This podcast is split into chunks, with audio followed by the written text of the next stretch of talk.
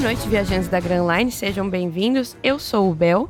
Eu sou a Ray. E esse é o Road Pod Glifos, no seu episódio especial é, do mesmo tema do último episódio especial, que hoje nós vamos falar de novo sobre representatividade trans. Sim, se você tá aqui e você não entendeu que esse podcast é comunista, gaysista, transista, entendeu? Não sei onde você tá, não sei onde você tá, você tá perdido. é igual o Luffy, né, naquele que a gente vai falar, inclusive, sobre Whole Cake, mas quando ele fala: Olha, se isso aqui tá te surpreendendo a essa altura do campeonato, eu não sei o que, que você tá fazendo aqui, né? Exatamente, não é mesmo? E para falar de um tema tão importante, a, aliás, assim, eu esqueci de falar, mas é, o primeiro episódio a gente falou sobre o pré-time skip, né? Pra quem já ouviu, para quem não ouviu, volta lá. Se você tá chegando aqui de paraquedas, pelo amor de Deus, porque eles fazem sentido em ordem, né? Que a gente tá falando sobre toda a representatividade de One Piece para pessoas trans ao longo do que existe de obra. Né? Então faz muito mais sentido você ver o um primeiro depois o dois. Mas também, se você não quiser, o problema é seu.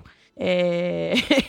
e para falar desse tema tão querido e, e, importante pra gente, a gente tem uma convidada nova. É... Nath, pode se apresentar. Olá, é, tudo bom, pessoal do, do Road Podglifos? Aqui meu, é, é a Nath Misaki. Eu vim aqui a convite do, do Bel, pelo Felipe, né, do, do, do, do Can Show. Eu participei do Can Show gravando alguns episódios, alguns episódios não, gravando toda uma temporada de, de Jojo. E assisto One Piece desde que eu era criancinha desde que eu me entendia por outro, outras identidades. eu ia até perguntar. É, a gente sempre faz essa pergunta para quem é convidado novo. Então, Nath, conta pra gente é, como é que foi essa jornada até o One Piece. Boa, nossa, assim, eu comecei a acompanhar One Piece ali em 2003, 2004, provavelmente ali, eu já, já me esqueci já um, um, tanto, foi uma época que eu comecei a acompanhar animes de novo, né, digamos assim, porque naquela época era muito difícil de acompanhar animes fora daqueles que já passavam na televisão, né, então aquelas básicos Dragon Ball, é, Cavaleiro do Zodíaco, e na época eu comecei a fazer aula de japonês, e, e aí o pessoal começou a trazer fitas VHS com animes é, fansubados, fan, uh, e eu falei, meu, aí eu comecei a acompanhar bastante coisa. Mas assim, lá pelos meados de 2003, 2000, 2004, aí já, já, a gente já começou a ter mais internet, banda larga, e eu comecei a pegar muitos episódios, é, enfim, fansubados em inglês, e comecei a acompanhar o que tava rolando. E na época foi aquela coisa, começou aquele burburinho de é, Naruto e tal, não sei o vários animes. E aí eu comecei a acompanhar Naruto na época, eu lembro que foi no episódio 43, se eu não me engano, que tava a, a, na, na época. E One Piece foi a mesma coisa, né? Tipo, tava ali junto, acompanhei falei, não, deixa eu ver isso daqui e me apaixonei, né? Logo depois começou a, a lançar o One Piece e o mangá aqui no Brasil pela, pela Conrad e eu fui comprando até aguentar. né? Até a hora que eu comecei a trabalhar, faculdade, aí o dinheiro foi encurtando, aí eu falei, não, deixa, deixa quieto. Mas eu continuei acompanhando One Piece ao longo dos anos, né? Sempre que possível. Eu falo que eu também tive meus times skips aí de, de, de One Piece, porque dava, começava a enrolar muito a história, eu falava, não, deixa quieto. Eu ficava uns dois, três anos sem assistir, depois eu vim, voltava e assistia uns 150, 200 capítulos de uma vez só. Mas é sempre muito bom voltar no One Piece, e agora eu tô acompanhando praticamente toda semana. É, é eu ia falar até. Não, para quem tá na época da faculdade sabe muito bem como é querer colecionar mangá. E, mano, é um inferno. Eu comecei três coleções nos últimos dois anos que tem, tipo, três volumes de cada uma. Então eu tenho Haikyuu, três volumes, de Haikyuu já tem, acho que já tá no sexto. É, Cells at Work, eu comecei a comprar no passado, comprei os três primeiros. E não comprei mais nenhum, porque eu não tinha mais dinheiro para comprar nenhum.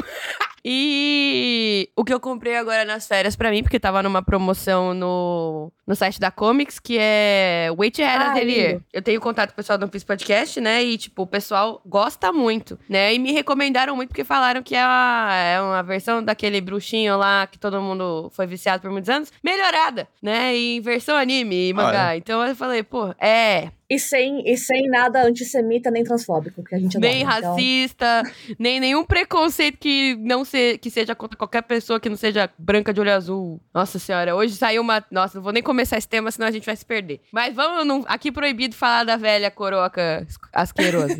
é. Mas é, é, colecionar mangá na faculdade é uma loucura. Fora o tempo, né? Nossa, Fora não. o tempo. Quando, quando você tá na faculdade é. Não, você não tem tempo. Passou, do nada passou dois meses, você fala, o que aconteceu? O que, que eu fiz Uhum. nesses dois últimos meses? Fui na aula, legal. Mas é, ainda nessa parte do que que... Como é que foi essa jornada pra One Piece. Queria saber se você tem personagens favoritos e personagens muito odiados. Caramba, dentro de One Piece, olha, assim, eu gosto bastante dos do Zoro e eu acho, assim, maravilhosa a. Nossa, isso que passou, fugiu, do, fugiu da cabeça. A Robin. A Nami ou a Robin? A A Nami Robin. ou a Robin? Não, a Robin. tipo, eu acho maravilhosa e tal. É, mas eu acho difícil ter um odioso, assim, porque eu acho que. é- é- isso que eu acho muito legal da, da- do, de One Piece é que os personagens eles não são muito preto no branco. Eles não têm. Não é nada monoteísta. Você tem realmente muitos, muitas nuances e tudo. Não sei agora, né, que talvez vai estar entrando mais para um final e precisa definir a história, talvez vai começar a ter algumas coisas assim, mas acho que. Enfim, não, não, não vou dizer que tem um, um personagem odiado, assim. Eu sou, eu sou Uhum. bem partidária do cinza. Não, é justo, é muito justo. Eu acho que é isso, né, Ray? Tem mais alguma pergunta que você queira fazer pra Nath? Não, acho que a gente pode partir, né, pros, pros recados. Beleza, então. Pode mandar ver então nos recados, dona Ray. Então, gente, como a gente mencionou, né, no, no último episódio, a gente tá de volta e com isso voltou a nossa campanha do Apoia-se. E a gente tem algumas novidades aí cozinhando pra vocês. A primeira delas é que a gente pode anunciar é que nós estamos preparando brindes físicos para quem, para apoiadores antigos, né, que vão retomar o, o apoio deles agora que a gente voltou de vez, e também para quem continuar no apoia-se por um tempo, né? Então, quem se você tá aqui com a gente há seis meses ou há um ano, etc, etc, você vai começar a receber brindes físicos na sua casa. É isso mesmo. E o gerente ficou maluco. a gente quer mostrar, a gente quer mostrar, né, o, agradecer o, o apoio de todo mundo. E, e é isso aí, a gente vai, vai trazer aqui umas, uns brindezinhos bem legais pra vocês. Então fiquem de olho que em breve a gente vai anunciar mais novidades. O Kaique tá com várias coisinhas ali que ele separou, que ele falou, ó, isso aqui, ó. Vai dar um brinde show, entendeu? É, então, assim, gente, vocês estão aí com a oportunidade de ganhar um Kaique Haru gratuito, entendeu? Eu acho que as pessoas tinham que valorizar mais a arte dos artistas independentes, né? E aproveitar esse momento único na vida que é receber alguma coisa de graça, né? Não é assim Pois que a é. gente Pois é. De graça, sim, você tá pagando o que você já tava pagando, só voltou a pagar. Olha que legal, não é? Passou, É, passou. um extra. Tem gente que passou um ano apoiando a gente e tá aí, ó. Então, assim, voltem, gente, voltem pra nós. A gente adora vocês. É... A gente também sente muita falta do grupo, né? Do grupo do, do Road, pra gente poder bater papo. Amanhã tem capítulo. Amanhã a gente tá gravando no sábado, né? Então, fisicamente, amanhã tem capítulo. Então, assim, é... logo, logo retornaremos e estaremos em Egghead. Então, se preparem que daqui pra frente vai ser muito da hora, né? A gente só tem. Vai. E assim, agora. A gente vai falar mais sobre isso em futuros episódios, mas assim, agora que a gente tá na reta final, o Oda, né, tá. Tá vomitando conteúdo. Pois É, é, assim, Tá cada. falando assim, não vou deixar a ponta solta, mesmo que esse mangá vai terminar em Não. cinco anos. É, Pois é, Oda aí virou praticamente uma costureira. Tá, tá fechando Exatamente. todas as pontinhas. Então, assim, as, as teorias estão indo a milhão, né? O Rod já dizia lá nos seus primórdios com o nosso antigo host Tyler, né, que Eiichiro Oda não dá ponto sem nó. Então, assim, se tá lá, é porque alguma hora esse nó vai ser atado e as coisas farão sentido. Então, assim, é, tem várias, várias, várias informações que só o senhorzinho do- dos capítulos atuais tem e ele tá entregando tudo. Toda semana ele, ele fala, ó, você tá com uma dúvida? Eu tiro sua dúvida, caralho. É, mas é isso aí, gente. E no hoje, né, a gente quer dar o nosso agradecimento especial a Nana e Murilo. Obrigada, gente, de verdade, de coração, por, por continuarem sempre com a gente e, e acreditarem no nosso trabalho. E, e, e é isso aí. A gente espera ver vocês logo mais no, no grupo. Pra discutir teorias Exatamente. doidas. A Nana já tá, né? Que a Nana. A Nana é uma nossa querida aqui, então ela, ela também já vai receber o seu brinde logo menos. Vou bater na porta do Kaique e falar: Kaique, minha namorada tá, tá de volta. Paga- Cadê o brinde dela? Mas é isso. Né? De recados é isso que temos. Não temos nenhuma grande novidade do mundo de One Piece. E para finalizar, sempre lembrando as nossas redes sociais, arroba rodpodglifos no Instagram e no Twitter, rodpodglifos.gmail.com se você quiser mandar um e-mail, se você for de e-mail. Mas a gente tá sempre no Twitter, né? Porque o jovem, ele tem vícios, o jovem adulto é vive a sua vida baseada em vícios, e o vício da nossa geração é o Twitter, então nós estamos todos o dia inteiro lá. Caso você queira mandar sua teoria, mandar sua. Você pode até falar de bariátrica, não tem problema, entendeu? O Felipe tá ali pra te apoiar na sua saga da bariátrica. O que você quiser, né? Então vamos lá? Enquanto o Twitter existir, né? Exato. Enquanto o Twitter existir. Enquanto o Elon Musk não implodir a porcaria do negócio que ele comprou. É, mano, a gente é muito. tá ali. Ai, meu Deus. A gente tá ali. Muito coisa de, de homem branco playboy com um brinquedo novo, né? Brinca Total, até né? destruir. Sim. Ai, mas é, a gente tá ali pra ver esse barco afundar. Exatamente. A gente adora ver o negócio queimando. Vamos lá, co- como os músicos do Titanic tocando enquanto ele tá afundando. Exato. Exato. Ou então a tripulação do Brook, né? De camarote pra cena do, do, do, do fogo. Então, bora pro episódio? Bora lá.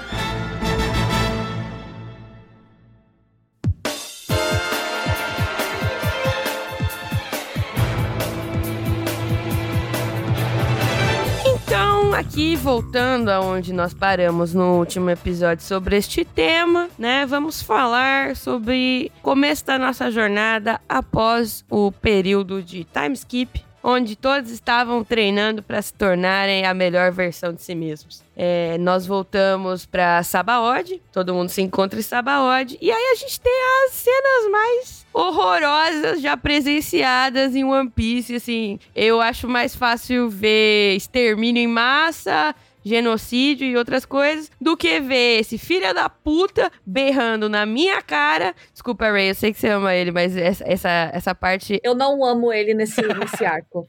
justo. Longe disso. Ele é. Não era ele, era um bicho encarnado. Mas. O Sanji voltando da Ilha das Okamas, gritando I need lady, né? Nas próprias palavras deles, eu preciso de mulher. Porque, segundo ele, ele não tava com as mulheres até agora, né? Ele tava num lugar que não tinha mulher. Precisava de mulher de verdade. Nossa senhora. Pois é, né? Engraçado é que, assim, ele ele tinha ainda toda essa, essa questão de, tipo, não. Ele não consegue bater em mulher, né? Mas ele também não consegue bater na, na- nas okamas e mesmo assim não considera ela- elas mulheres, né? Então temos alguns problemas aí, alguns, alguns, algumas terapias aí pro, pro, pro Sanji que ele precisa fazer, né? Uhum. Uhum, exatamente. E além disso, toda essa palhaçada é reafirmada ao longo do arco inteiro. Eles descem pro fundo do mar. E aí, o idiota, porque ele tá há meses, sem anos, dois anos, sem ver uma, entre aspas, mulher de verdade, ele sangra toda vez que ele vê uma gostosa. Ele, ele jorra litros de litros de sangue pelo nariz toda vez que ele vê uma gostosa. E aí, mano, o pobre do Chopper, o pobre do Chopper, entendeu? Que é um médico formado na Academia Cureha de Medicina e Saúde, sabe? Médico de saúde da família, capacitado pra lidar com epidemiologia, desde epidemiologia até assistência em cirurgias, né? Ele não é cirurgião, mas ele consegue assistir, ajudar. E aí o que acontece? Ele tem que passar o arco inteiro inteiro fazendo transfusão de sangue nesse filho de uma pica, porque ele tá sangrando pelo nariz a cada cinco minutos de anime. Tipo, puta que me pariu. Ai, Né? insuportável. Nossa Pois é, né? senhora, gente. Eu não sei se eu fiquei feliz dele, dele ter simplesmente sido apagado da- do, do arco por causa disso, ou se fica aquela, aquele sentimento, tipo, de puta que pariu. Por, por Pois que você é. faz isso? Porque você é assim, né, amigo? E assim, não é segredo pra ninguém que o Sanji é o meu é o meu favorito. Assim, depois o Luffy, mas o Luffy não conta, né? E só que pra mim assim, quando o Luffy não, quando o Luffy não, Luffy é perfeito. Quando o Sanji não tá sendo, no meu ponto de vista, o meu favorito, né? O melhor, ele tá sendo o pior. Puta merda.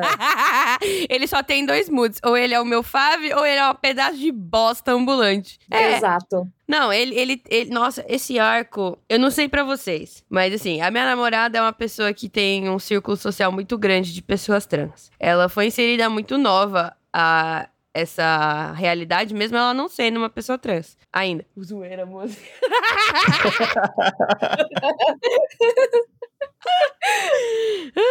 e pra ela, mano, foi muito difícil ver essa, essa parte, sabe? Tipo, eu dissociei é. total. Eu só queria ver lutinha e história, tá ligado? Me dá poneglifo, me dá poneglifo, foda-se o Santi. Não, para mim, assim, na época eu me entendi ainda como uma pessoa cis, né? E me incomodou do mesmo jeito. Porque eu falei assim, caramba, mano, isso aqui, tipo, eu acho que isso tem a ver um pouco com como o Oda quer fazer humor. E às vezes ele. E acho que isso entra um pouco naquela ideia de que, assim, isso é humor para pessoas cis, sabe? Uhum. Ou pessoas hétero cis normativas. Então, é complicado. Assim, não sei se fa ficou faltando alguém dizer para ele, porque aparentemente ele é uma pessoa bem friendly, né? Trans-friendly ou LGBT-friendly, mas acho que na hora ali que ele, que ele, que ele foi escrever, e assim, essa piada do, do, do Hanadi é, é muito muito comum, né? Ou pelo menos foi muito comum ao longo do, do, do, dos anos nos animes, nos mangás e tudo. Sim.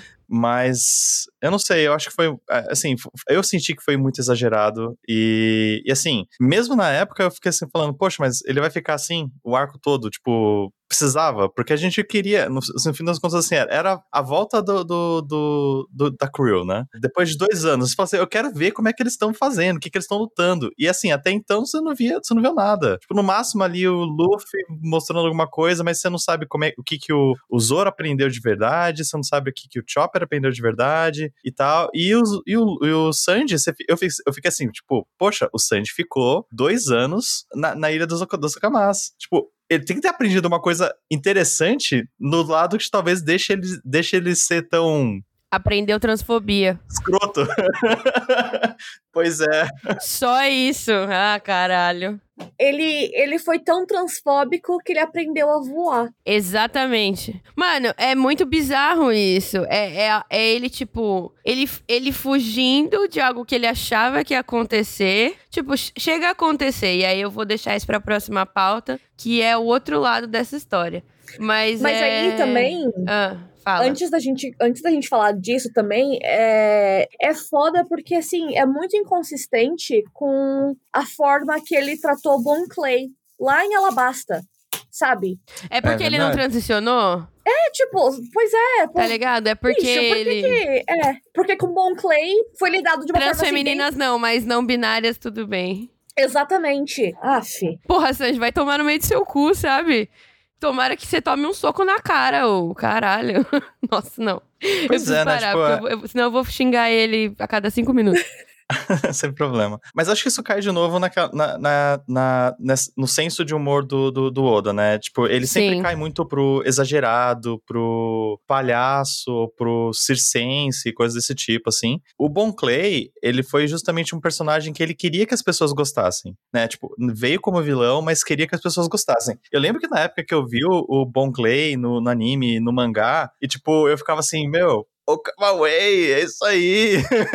tipo. O Kamaway. Exato. E assim, você, você curtia, tipo, fala, pô, que legal. Assim, e na época, eu achava. Enfim, eu me entendia como, como homem cis e tal. E eu falava assim, poxa, que legal ter uma, uma representação, né? Ter um personagem, assim, que não é um vilão. Assim, veio como vilão, mas não é um vilão de fato, tipo, tem as suas, as, as suas nuances e no fim das contas acaba sendo alguém que ajuda, ajuda, né, o, o, a, o Luffy e tal, e o, chape, o, o Chapéu de Palha. E no final, depois de tudo, né, depois lá de, de Império Down, fica, de fato, vira, vira moncinho e tal. E você fica, tipo, pô, e tanto que eu chorei quando teoricamente ele morreu. Tipo, poxa, que cena triste pra caramba, é um puta personagem tudo, e, e vão certeza. matar ele. Mas E, mas aí ele, eu não sei se ele ainda estava querendo insistir nessa piada ou se ele tinha essa ideia do, do, do, coisa há muito tempo e isso foi depois dele pensar em tornar o Bon Clay mais bonzinho que acabou ficando assim, né? tipo, transformando, né? Eu acho que vocês até comentaram no episódio anterior sobre a representação do, dos Okamas, né? Que é péssima pro, do Oda. É uma caricatura, né? É tudo uma caricatura. Todas. Tirando o Bon Clay, né? Assim, o Bon Clay, ele ele tem um outro estilo, mas é porque é o estilo dos, dos antagonistas de One Piece, né? Eles têm uma personalidade própria, específica. Mas as Okamas que não têm protagonismo, elas são todas do mesmo modelo. O Oda fez uma forma e falou: vou imprimir várias. E muda a cor do cabelo, a cor do batom a cor do vestido, e elas são todas iguais, né? Tipo, é uma violência, eu acho, assim, da minha parte, pelo menos, que é uma violência muito grande, porque, tipo, para pra pensar assim, pra, eu era já, eu já tinha transicionado, né? Eu já me entendi enquanto pessoa não binária. Então eu assisti, assim, o Bom Play, eu falei, caralho, ele falando, não importa se você perdeu o caminho do homem, perdeu o caminho da mulher, o que importa é você não perder o caminho do humano, tá ligado? Foda-se. E aí, tipo, é... do nada, ele tá ali, ajuda o Luffy com quase morre por causa disso. E aí, enquanto isso, o Sanji tá lá no paraíso dele, pelo cinco minutos é paraíso, do nada vira o maior pesadelo dele. Vai tomar no cu, caraca. Porra, sabe? Tipo, eu tava mal empolgado. Eu ainda gosto muito da, da Ilha das Okamas. Agora, quando ela aparece no mangá, ela é um lugar que eu tenho muito carinho. Elas ainda aparecem estereotipadas, as, as personagens secundárias de. De fundo, praticamente. Esque... É, de fundo. Eu esqueci como é que é. Back, eu ia falar background character. É, a gente tem um problema nesse podcast com, com o português, é, é, normal. Mas elas aparecem ainda do mesmo jeito? Aparecem, né? Porque, assim, então, não sei também se o Oda parou pra pensar sobre isso. Mas ele tem outras personagens trans maravilhosas agora, né? E a Ilha das Okamas virou um refúgio revolucionário, que é o que eu falei, tipo, no último episódio. Caralho, que é pica o Oda falar que a revolução tem que estar tá aliada às pessoas trans. As pessoas trans estão na revolução, elas são a revolução, tá ligado? O exército Sim. revolucionário tem três fundadores: um é um urso maluco, um é um tiozão e uma é uma rainha trans barra drag queen, rainha dos hormônios a facilitadora de é, transição hormonal de One Piece, tá ligado? tipo, é uma. É, assim, eu tenho um amor pelo Ivankov surreal. Eu teria uma action figure daquelas de 1.700 reais só da Ivankov, entendeu? Eu lembro quando eu tava lendo no mangá, assim, eu sei que é, tem até um pouco cri-cri assim, mas eu lembro quando eu, eu, li, eu li a cena que ela vai enfrentar o cara lá e transforma ele numa mulher, eu falei, eu fiquei assim, puta merda, que inveja. Mano, eu, eu falei, caralho. Eu, outro dia eu compartilhei até um, um Reels, é que eu chamo eles de TikTok, porque pra mim é a mesma coisa. Mas é. Porque a maioria das pessoas posta no TikTok, depois copiando e põe no Reels, né? Mas era um Reels de um cara é, de dois estudantes de ciências sociais assistindo essa cena. E eles assim, She's tenderizing the hormones! e eu fiquei, caralho, é isso. Eu assistindo esse episódio falando, caralho, ela literalmente tá dando transição hormonal de graça. A minha rainha do SUS, a dona de todos os ambulatórios trans de One Piece, tá ligado? Vai se fuder. Não, e muda, e muda em nível genético, né? Tipo assim. Sim. Já era, acabou. Não, é, ela, ela, ela transforma os nossos sonhos em realidade. É a fada madrinha da Cinderela para pessoas trans. Uhum. Não, e a filosofia toda ali do, do ah, esqueci o nome lá do, do, do, do andar lá. Do Inferno 5.5? Isso. Eu achei muito, muito foda, porque você fala assim, mano, é aquela coisa de você falar assim: olha, você tá aqui numa situação foda, né, numa situação ruim, mas você tá feliz, sabe? Você tá feliz porque você tá podendo ser você mesmo. E, no fim das contas, isso é uma puta de, um, de, um, de uma alegoria, de, um, de uma. pra vida que a gente, de certa forma, vive, né? E ainda bem que cada vez menos, mas é, ainda vive. Tipo, você tá vivendo num mar cis normativo, em que as pessoas vão sim ainda ter preconceito, mas você tá feliz, você tá sendo você mesma. Você vive, né, tipo, num, num mundo extremamente violento, mas você tá vivendo a sua verdade. Sim, você tá preso, você tá. A sua liberdade física e de ação foi tirada, porque você está restrito num espaço, mas você está restrito num espaço onde você pode tirar o melhor proveito, né? uhum. né? Tipo, e eu acho que isso, isso pega numa outra pauta que eu ia falar, mas eu vou primeiro falar da, da outra que é desse tópico ainda, senão eu vou pular uma parte e a gente vai esquecer de coisa. Antes eu quero só comentar da, da questão do, do, do, da caricatura, né? Tipo, do, dos, das, das okamas. Porque eu entendo, assim, que o... Eu não sei se... Assim, não, não dá pra dizer que o Oda não saiba desenhar uma personagem, uma, uma mulher trans, sem precisar dizer que é feminina e tal. Ou, ou assim, que é um homem, que já foi um homem e tudo mais. Oi, Okiko. Pois é. Mas eu acho que tem um quê, porque acho que, assim, é, é muito comum no, nos animes em geral, né, os, o, na, na, na, indústria né, de animes e de mangás, você ter homens femininos. Só que e muitas vezes, inclusive, esses homens femininos são confundidos com, com, com, com, meninas, né? Porque no Japão você não tem uma definição muito clara de, de pronomes e gêneros nas palavras. Os dubladores se misturam, né? Tem dubladora que dubla voz masculina e vice-versa. Quer dizer, vice-versa não sei se tanto, mas enfim. O, mas tem, o... né? Não, a, o próprio Luffy, o Chopper, Naruto, eu consigo.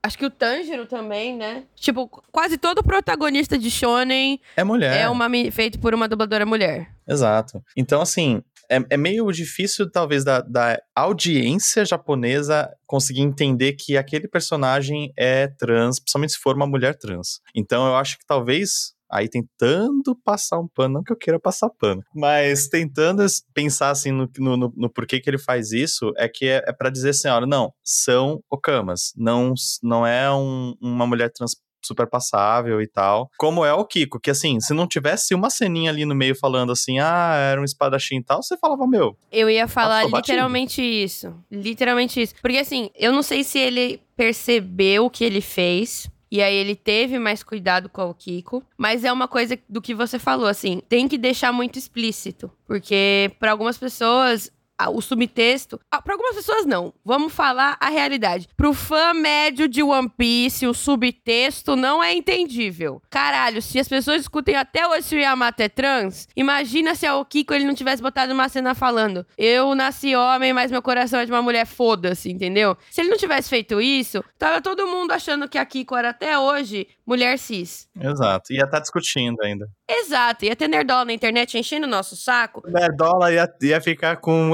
peso na consciência porque ele bateu punheta pra Kiko. É! Caralho! É mesmo. Caralho! Eu falo isso todo episódio! Eles só não querem assumir que o Yamato é trans porque eles batem punheta pro Yamato. Se eles baterem punheta pro um homem trans, eles têm que confrontar a masculinidade deles. Exatamente. É isso mesmo. Que ódio. e, aliás, acho que isso é um, um gancho perfeito pra gente voltar ao, a Sabaody e fechar, né, com o nosso headcanon, mas Favorito. que pra mim, pra mim tem muito material canon, que é o Sanji ou ser transfem ou ser genderqueer. Que é... Eu adoro o Sanji transfem. Olha, eu também. Faz olha, bem assim, pra saúde. Vou confessar que eu não conhecia essa teoria. Eu fui conhecer através do, do, do, último episódio. E quando eu escutei, eu falei assim: caramba, isso faz muito sentido. Até porque isso ressoa Sim. muito com a minha história. Né? Aí abri um parênteses aqui para falar um pouquinho de mim. Mas eu também tinha uma visão muito endeusada, digamos assim, das mulheres. Não que não precise, não, não possa ter. Mas até então, eu jogava isso como um feminismo, porque eu fui criada pelo, pela minha mãe, né? Meu pai é, ele tá no Japão já faz muitos anos, né? Então, assim, eu tinha essa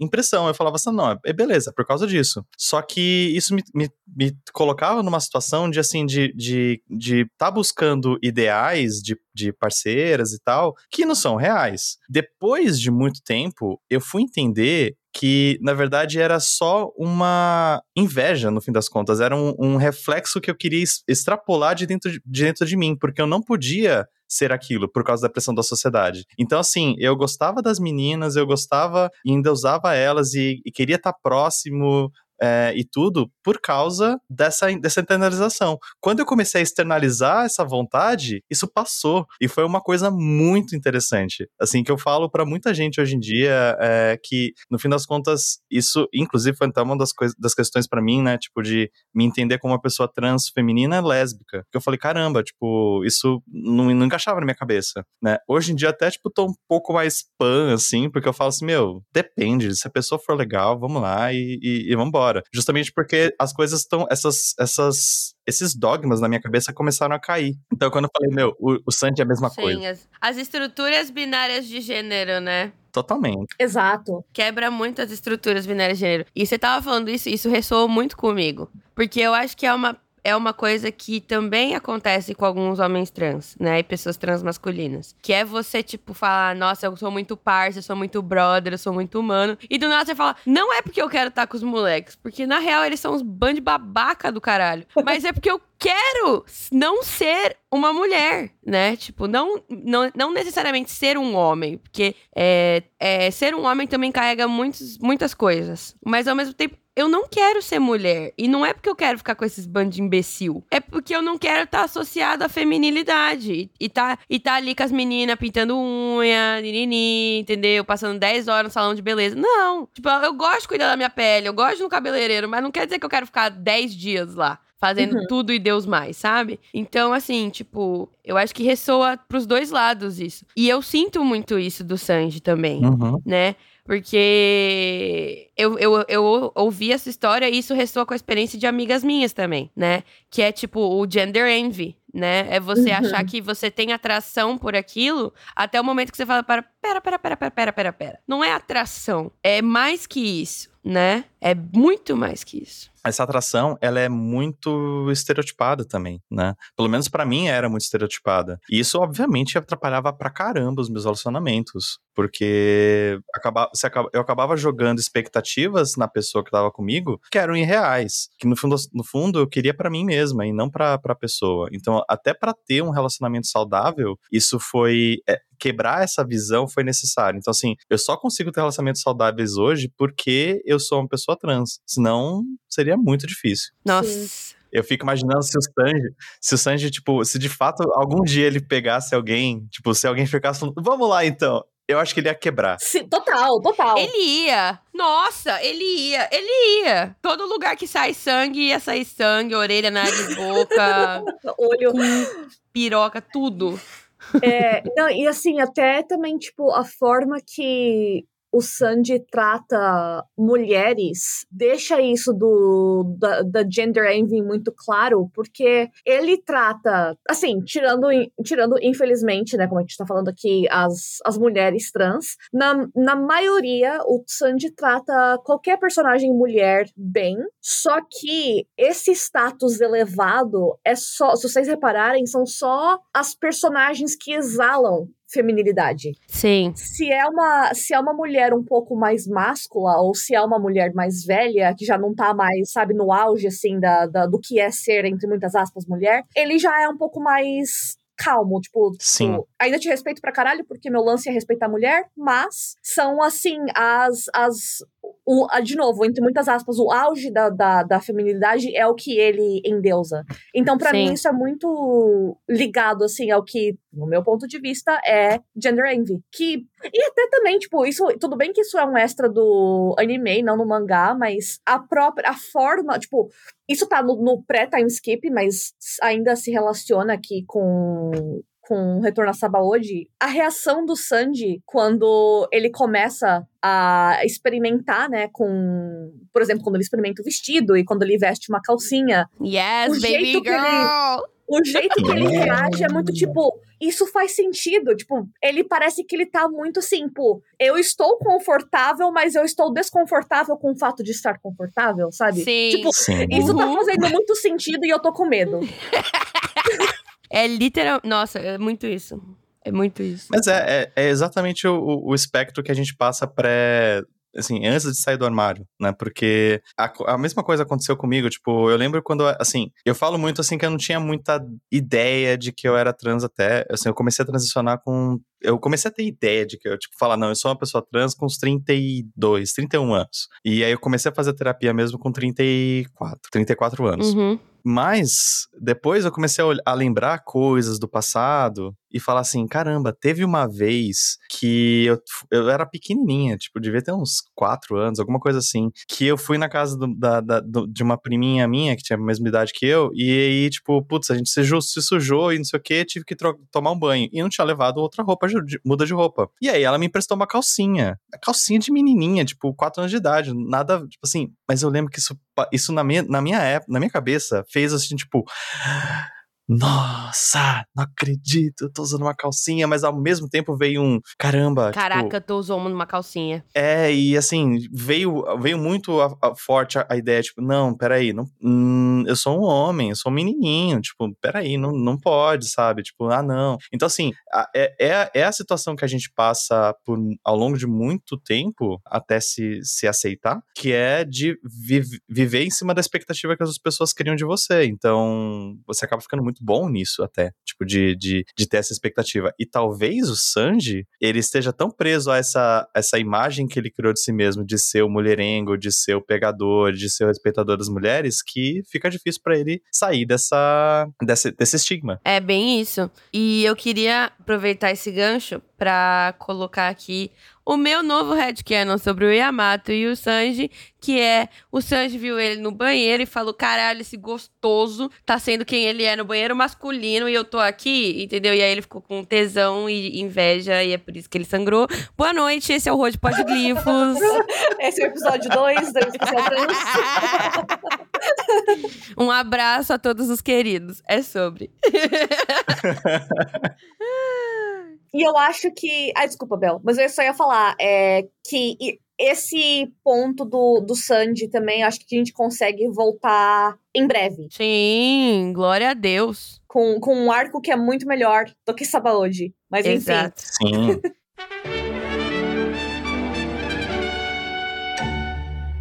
eu vou passar para próxima próximo tópico, que é a minha drag queen barroca favorita, tirando a Ivankov e a como é que é o nome daquela gata lá? Aquela gata que é a, a, a segunda em comando do Ivankov? Inazuma. Inazuma, isso. Eu só lembro que é o nome da, da, da ilha do Genshin. Eu lembro Nossa. de Inazuma Eleven. eu... Você vê que, assim, as memórias são ótimas. Mas é, eu lembro quando saiu a ilha de Nazuma no Genshin, eu falei, caraca, é o nome de Nazuma. Só contar uma, uma anedota, tipo, eu também, tipo, quando eu lembro que, eu, assim, eu, eu me entendo como uma pessoa não binária também, né? Uma transfeminina não binária. Sim. E eu lembro que, assim, é muito difícil você ver representação de não binariedade, né? Tipo, é uma coisa Sim. muito muito nova, assim, não vou dizer que é nova, mas é, é nova a questão da, da, da representatividade. E normalmente acaba sendo como o, o, o, Inazuma, né? Ou a Inazuma, porque é justamente aquilo, tipo, é metade mulher, metade homem, você fala assim, opa, de repente o mundo faz sentido? Será? Não, e a coisa mais maravilhosa é simplesmente que ele tem dois dubladores. Olha ele só, tem dois. Não, não sei se você notou, Nath. Ele tem dois dubladores: um dublador masculino e um dublador feminino. Então, quando ele transiciona. Não sei que você já notou que ele transiciona, né? Do nada ele tá mais masculino, do nada ele tá mais feminino. Quando ele transiciona, muda o dublador. Olha só, não sabia e é, disso. Tipo, eu, quando eu notei isso, eu fiquei, gato. Eiichiro Oda, meu amor! Caralho! Mas é. Falando sobre Nazuma, vamos falar sobre a minha outra Okama favorita, que é o Morley. Morley, simplesmente antecessora de todos nós, as drag queens que deveremos reverenciar e tudo mais. Ele simplesmente foi lá e ele é a pessoa responsável por ter cavado os túneis do nível 5.5 que é o inferno das Okamas, né? Então, Morley, ele tem uma representação feminina, é, ele usa saia, ele usa, ele tem uma, um estilo meio uniforme de escola, né? do Japão. Que ele usa uma sainha Uhum. plissada e uma brusinha que não cobre nada, porque ele é gigantesco, porque ele é um gigante mesmo. Mas ele ainda é meio caricato, né? Ele é super, extremamente cheio de pelos. Ele tem aquelas carica- caricaturas faciais que o Oda usa nas Okamas. Só que ao mesmo tempo, ele é super importante pro exército revolucionário. Ele é um dos generais, né? Daqueles generais das regiões do, do globo. Ele é extremamente forte. Ele tem uma história super importante, né? Ele é literalmente um dos predecessores do que, que eles fizeram ali em, no, em, em Impel Down. Ele é poderosíssimo, mas ao mesmo tempo, tipo, ainda é uma caricatura do que seria o Mokama. E então vira uma faca de dois legumes, né? Então você tá ali, tipo, caralho, é foda pra caralho, eu adoro a Morley, tipo, ela é pica pra caralho. E aí, do nada, você vê ela e a representação é tipo, porra, Oda, mais uma vez, né? Sim. É, eu acho difícil. É, é complicado, assim, porque eu fico imaginando como poderia ser uma boa representação de, de, de Okamas. A primeira coisa que eu começo a imaginar é que precisa ter uma certa diversidade. Porque você tem uma diversidade dentro das, enfim, de, de, da, da- de pessoas trans, pessoas travestis e tal. Mas ainda assim, eu não sei se é por causa da, enfim, do, do público japonês que é, é muito conservador e, tipo, e aí ele falou assim: não, eu preciso pelo menos dizer que é isso, porque senão vai parecer simplesmente que é uma galera, sabe? E que eu quero trazer um- uma, essa visão de. De, de okamas, de pessoas trans e tal, mas ainda assim é muito caricato, né? Porque eu, eu vejo, assim, por exemplo, todo mundo usa cinta liga. Tipo, meu, não necessariamente você vai querer usar cinta liga. E, tipo, e sim, assim, de novo, aquela coisa do, do- da, da. Assim, o, o Oda, acho que claramente ele não sabe desenhar mulher. Então Não. mulher é só, tipo assim, ou é gigantesca com carão e não sei o que, tipo a, a Big Mom, Formato Ou- cone, né? exato, ou é extrema, assim, extremamente sexualizada, com uma cinturinha que não existe, tipo, que não, não tem como, como a pessoa ter uma coluna naquilo ali, e uns puta de um peito gigantesco. Então, assim, complicado. Não, primeiramente que uma pessoa com aquela coluna e aquela estrutura muscular não aguentaria ter aquela quantidade de teta. Eu falo isso em nome dos não binários que não tiraram os peitos porque não querem ou não podem, e das gostosas magrelas peitudas que carregam muitos seios e sofrem de dores ex- excessivas na coluna. A minha namorada tá aqui acenando ao fundo, eu estava falando em nome dela. Eu tenho, eu tenho assim, tipo, amigas de infância, adolescência, faculdade, que são magras, né? Porque é o, é o biotipo delas. É, não é por, por falta de comer. Mas, tipo, ao mesmo tempo, o, o- a genética delas fez crescer muito tecido mamário. Então elas têm peitos extremamente gigantescos. E todo mundo só quer fazer redução de mama. Não há coluna que aguente. Gente, não dá, sabe? Tipo, imagina você é, seguir uma dieta regrada, né? Cuidar da sua alimentação, você ainda ter as- por todas as questões genéticas, um corpo mais magro, né? E você tem que carregar dois mommy milkers, tá ligado? Por aí. É um bagulho pesado, é um bagulho dolorido. Eu tenho massa corporal, eu tenho massa, muscular, entre aspas, porque eu sofri um acidente e foi tudo por vinagre. Mas tá aí, entendeu? E eu ainda sofro de dores extremas na coluna, que eu sei que tem relação com o tamanho dos meus peitos, tá ligado? É pesado. O Oda não tem noção. Não tem. Não tem a mínima noção do que ele tá fazendo. Mas é, eu, eu peguei um gancho pra ficar falando meia hora sobre peitos. Desculpa, gente. Virei, o, virei o, o menininho lá do Chainsaw Man. Mas.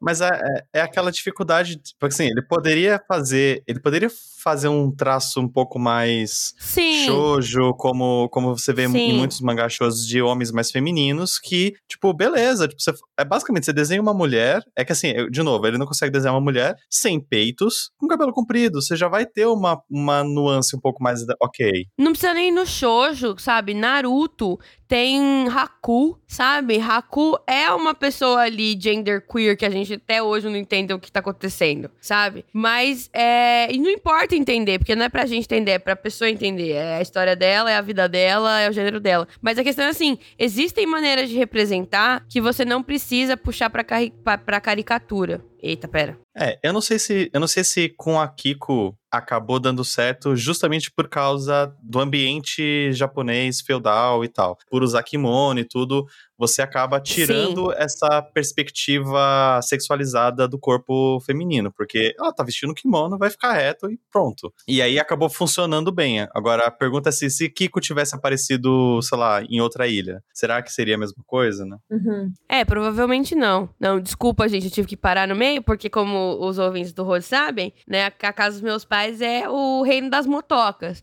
Então, né? O microfone é bom, mas ele não é, é, mágico, né?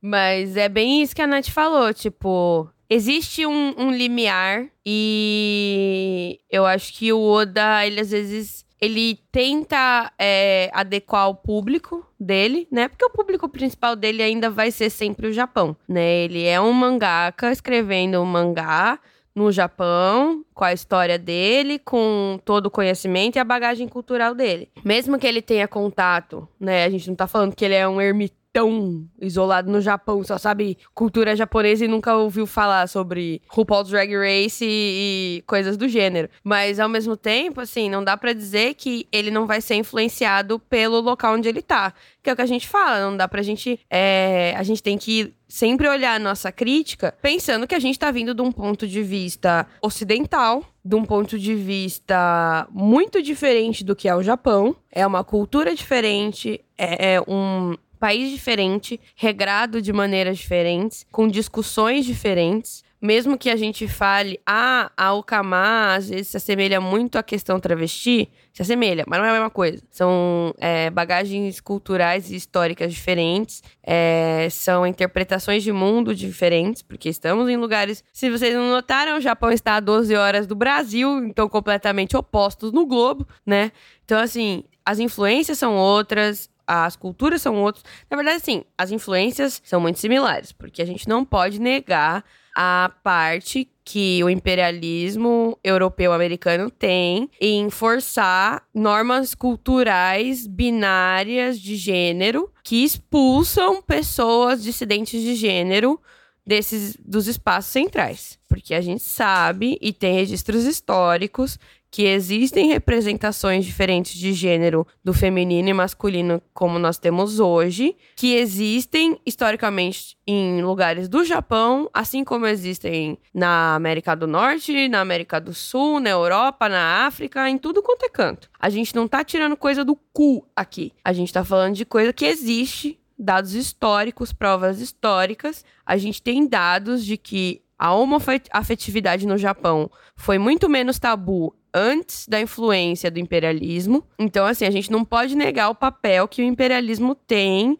em fazer com que a dissidência de gênero e da norma heteroafetiva sexual é, sejam coisas a serem dizimadas, né? Ele tem o seu papel. Desculpa aí, teve meu momento militante.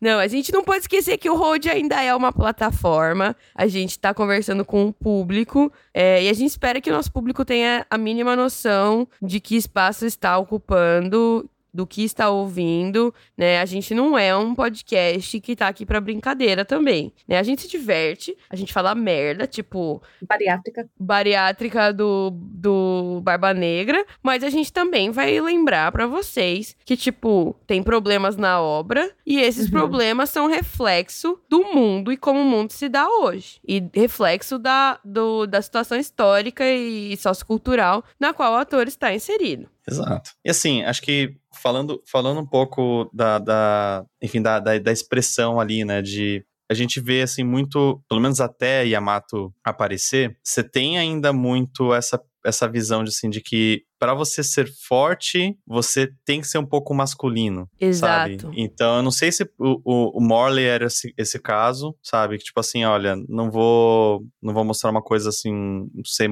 ser muito muito forte. Para ser muito forte, tem que ter pelo, tem que ter tem que ser gigante e, e tal. Ou e aí talvez isso acabou sendo uma coisa que ele foi entendendo que, meu, não, preciso fazer personagens femininas que são fortes e que não são tipo gigantescas que nem a Big Mom. Uhum. Sim. A gente discutiu num episódio isso que ainda não foi lançado e que está sendo guardado para o próximo mês co comemorativo, né? Eu acho que é legal, assim, é, eu acho que é legal a gente deixar alguns episódios especiais para os temas, para os meses, né? Porque eu não tô falando, ai, ah, a gente só fala de questão trans no mês da representatividade trans. Não. Se você acompanha o Road Podglifos minimamente, você tem noção que toda vez que tem alguma coisa acontecendo, eu e a Ray, a gente fica, hum, e se fulano for trans? Mas olha, esse daqui é trans mesmo, tá? Então a gente vai ficar falando que ele é muito trans. Então, assim, a gente. Ah, esse aqui é viadão. A gente fala só agora que ele é viadão no mês LGBT.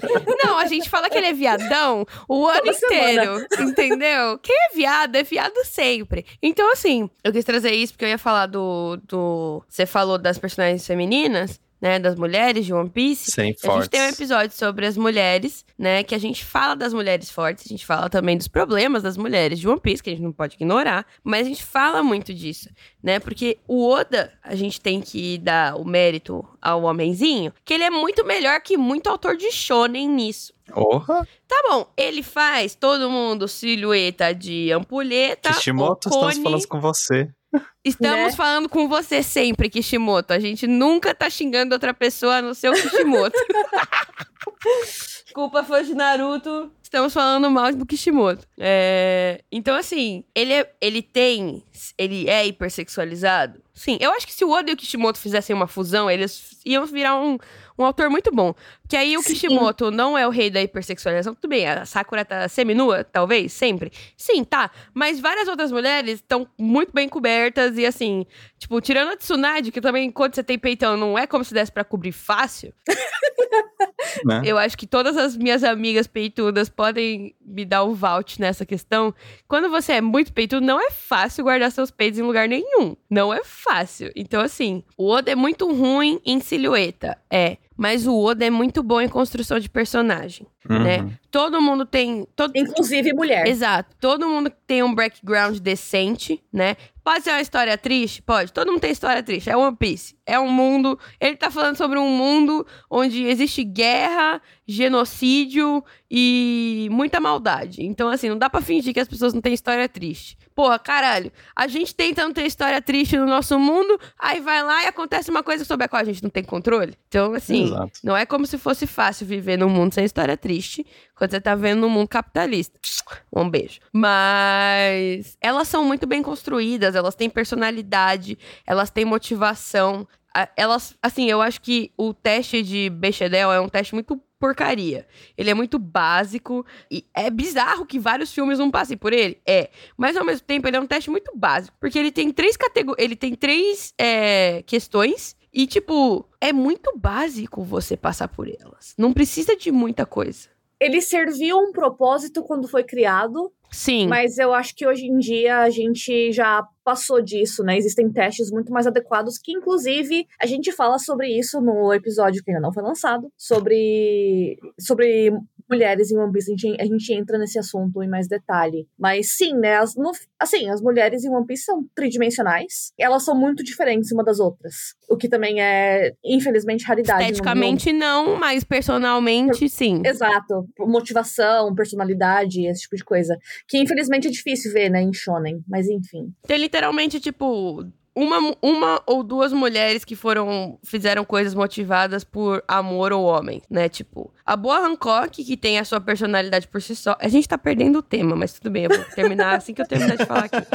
É, a Boa Hancock, que ela tem a sua personalidade, tipo, ai, Luffy. Mas ela também tem a sua personalidade, eu extermino homens, eu cuido Exato. de mulheres. Mas é só com é o Luffy, então tá tudo bem. Exato. É que o Luffy e é perfeito, não, né? né? Quem não? Quem Exatamente. Não? Se você visse o Luffy você, e você tivesse esse poder, você ia falar: ah, não, cara, não dá. Não, você não ia. Você não ia. E a Purin, né, que ela. Só que é por um motivo ulterior de uma. de poder ter a afirmação que ela espera da mãe dela, mas ela tá ali motivada, né, a fazer tudo para ver o coisinho casar com ela. Então, já que a gente já começou a falar de Whole Cake Island, vamos puxar o gancho para Whole Cake Island e falar um pouco sobre se o Sanji merece perdão no tribunal de Aya pelos crimes contra a humanidade ou não.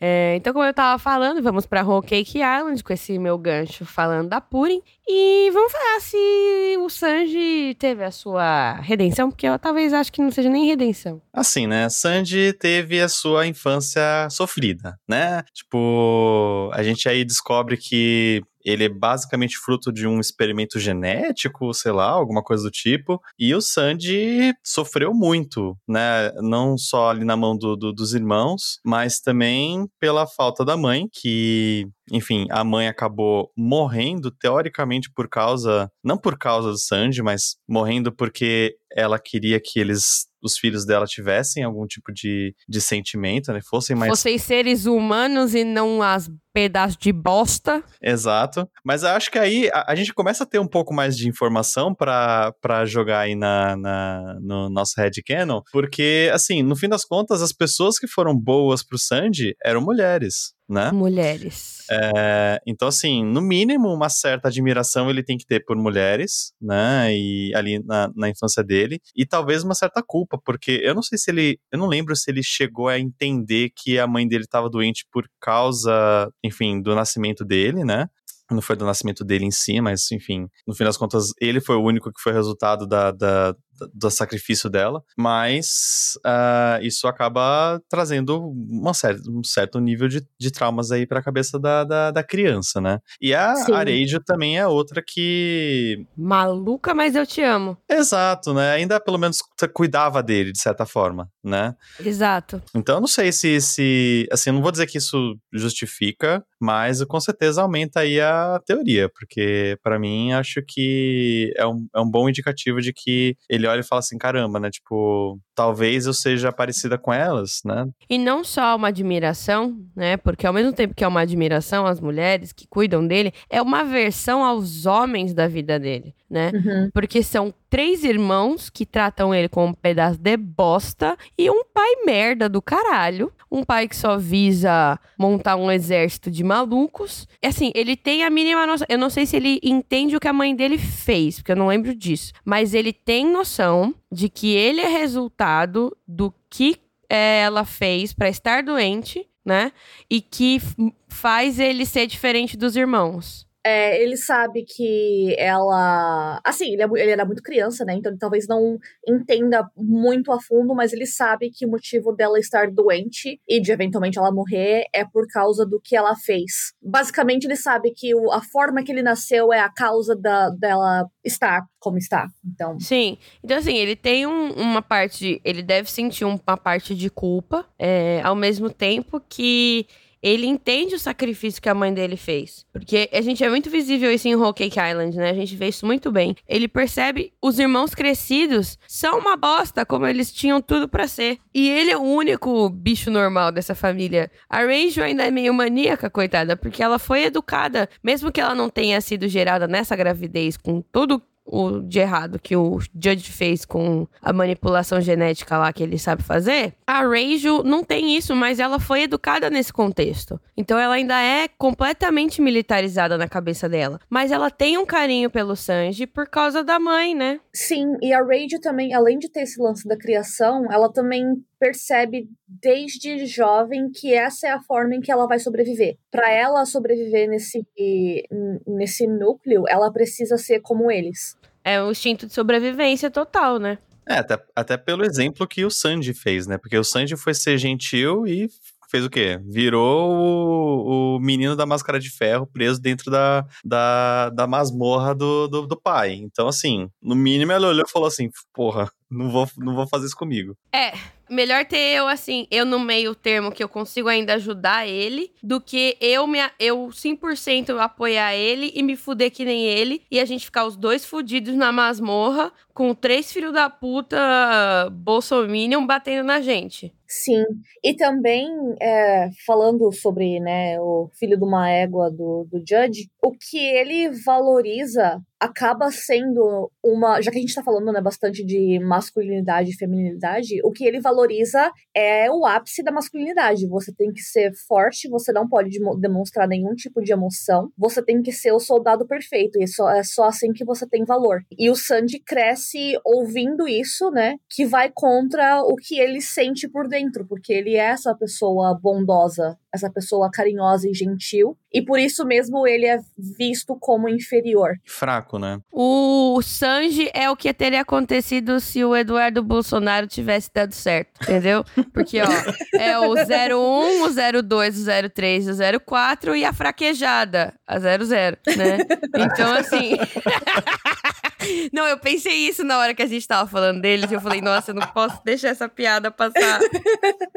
Eu sei que o meu humor é horrível, mas Ai, eu falei, porra. Nossa, que paralelo. Se o Eduardo Bolsonaro. Ele é o 3, né? Ele é o 03, não é? É, o eu tava é. pensando na hora. O Eduardo, não, o, o, Eduardo, eu tava contando ah. aqui. Eu falei, o Fábio tem cara de ser muito velho, o, Edu, o Carlos também, então é o Eduardo eu acho que é o Carluxo, mais novo, né? né? Não é o Carluxo que é mais novo? O Carluxo é o mais novo? Não, o mais novo é o, é o Jair Renan. É o 04, que ele é maluco que é, nem o Yonde. Acho que é o Carluxo, hein? Nossa, se o, Car, se o Carluxo tivesse dado certo. O Yonde e o Renan são igualzinhos. Então tava pro Carluxo. E o Carluxo é todo cheio de problemas, hein? E é, olha que então. tem, tem, tem, tem a, as, a, as teorias de que Carluxo ele corta ali pro outro lado, hein? Eu já ouvi isso aí. Eu já ouvi isso aí. Então, assim, gente, aqui vocês ouviram primeiro. por isso, por isso que ele é todo louco da cabeça, porque ele tá lá reprimindo. Eu não gosto de falar essas coisas que homem hétero horroroso é gay reprimido, mas eu não podia perder a piada, entendeu? Eu falei, mano, eles são 01, 02, 03, 04 e a 00, que é a que deu errado primeiro. Tudo bem, a, a Laura veio por último, não importa, mas é a 00, entendeu? É sobre isso. Meu Deus, nunca tinha pensado nisso. eu também não, eu pensei agora. Pior que eu, eu, eu, eu, lembro que eu estava vendo essa, essa parte do whole cake e, e, falando assim, mano, o Sanji já tinha uma história triste. Ele teve que passar fome, tipo, e ele teve, tipo, ver o, o, o, o cara lá comendo a própria perna. Aliás, isso, isso até é um negócio que ficou meio assim, né? Tipo, porque eu lembro, eu assim, eu lembro, no Amino eu falei assim, não, acho que ele perdeu a perna ali no, no naufrágio e ficou por isso mesmo, só passando fome. Mas no mangá eu lembro que, tipo, meio que ele comeu a própria perna. Sim, Sim o, o anime colocar. censura. O anime censura. Mas no mangá é, é confirmado, ele, ele comeu a própria perna mesmo. Imagina Exato. a 4Kids tendo que lidar com um anime onde o Zef come a, a própria perna. Entendeu? O que, né? que eles iam fazer? Então, assim, eu acho que a, Shu, a Shueisha, não, a Toei, eles, eles, eles têm umas censuras, né? Tanto que o Zoro em, em Whole Cake, em Wano, ele corta as pessoas e as pessoas gozam pelo peito, né? Porque é, o sangue é todo branco. Então, assim... então, eles têm umas censuras muito aleatórias que você fala, caralho, Toei, o que vocês usaram aí, né? Mas, assim, eu acho que ao mesmo tempo eles pararam pra pensar, mano, esse Eiichiro Oda é meio maluco. Ele fez um mangá demográfico pra criança de 12 anos e botou um idoso idoso tendo que comer a própria perna no meio de uma ilha, tá ligado?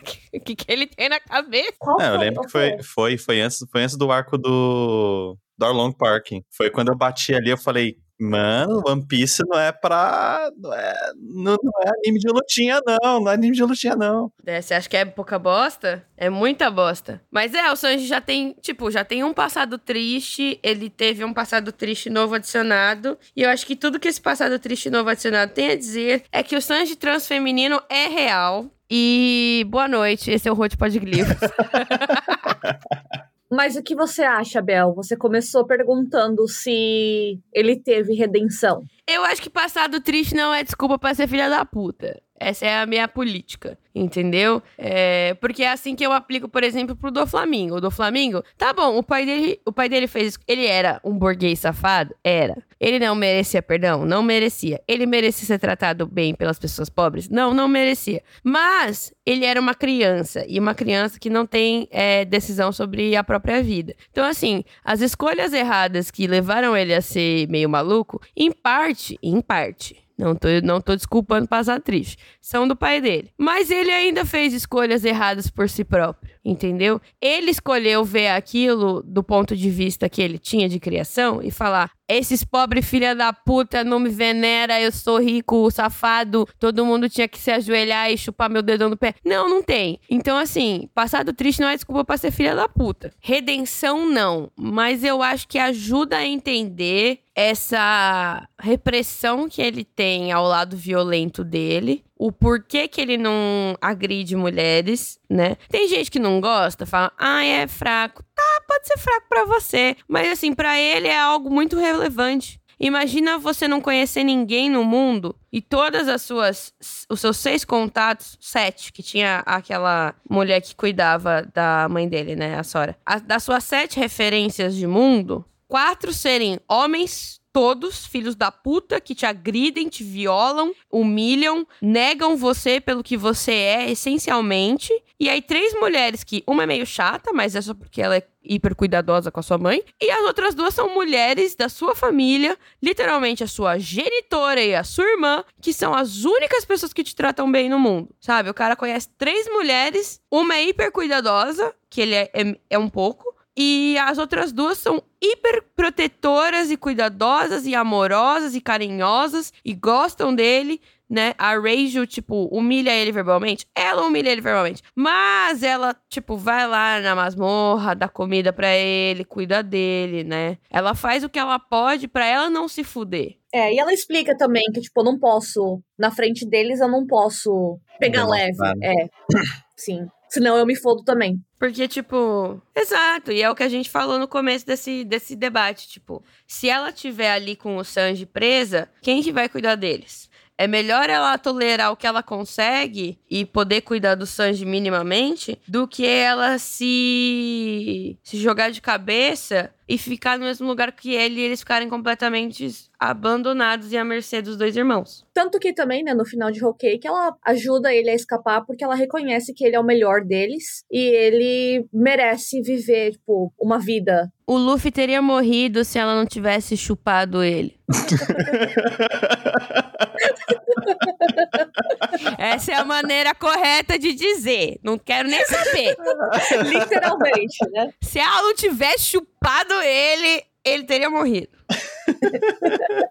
eu lembro dessa, da, dessa época que eu tava. Eu tava no hiato de One Piece, né? E aí eu comecei. Eu lembro de ter visto no Twitter uma, uma divulgação da, dessa parte do anime que era justamente o Sanji brigando com o Luffy. Aí eu falei assim: Meu, eu não acredito que eles estão fazendo isso com One Piece. Vão botar, tipo, um, sei lá, um motim, o, o, o Sanji querendo brigar com. Porque já tinha rolado um pouco de motim assim com o Sop, né? E tal. Mas foi por causa do Mary. Mas poxa, Sandy, eu falei, caramba, né? Tipo, até então, é, eu falei, não, preciso entender que porra é essa. Aí eu voltei a assistir, tive que, tive que terminar de assistir tudo aquilo que tava antes e tudo. Eu tinha parado lá no, no, no, no Sabode.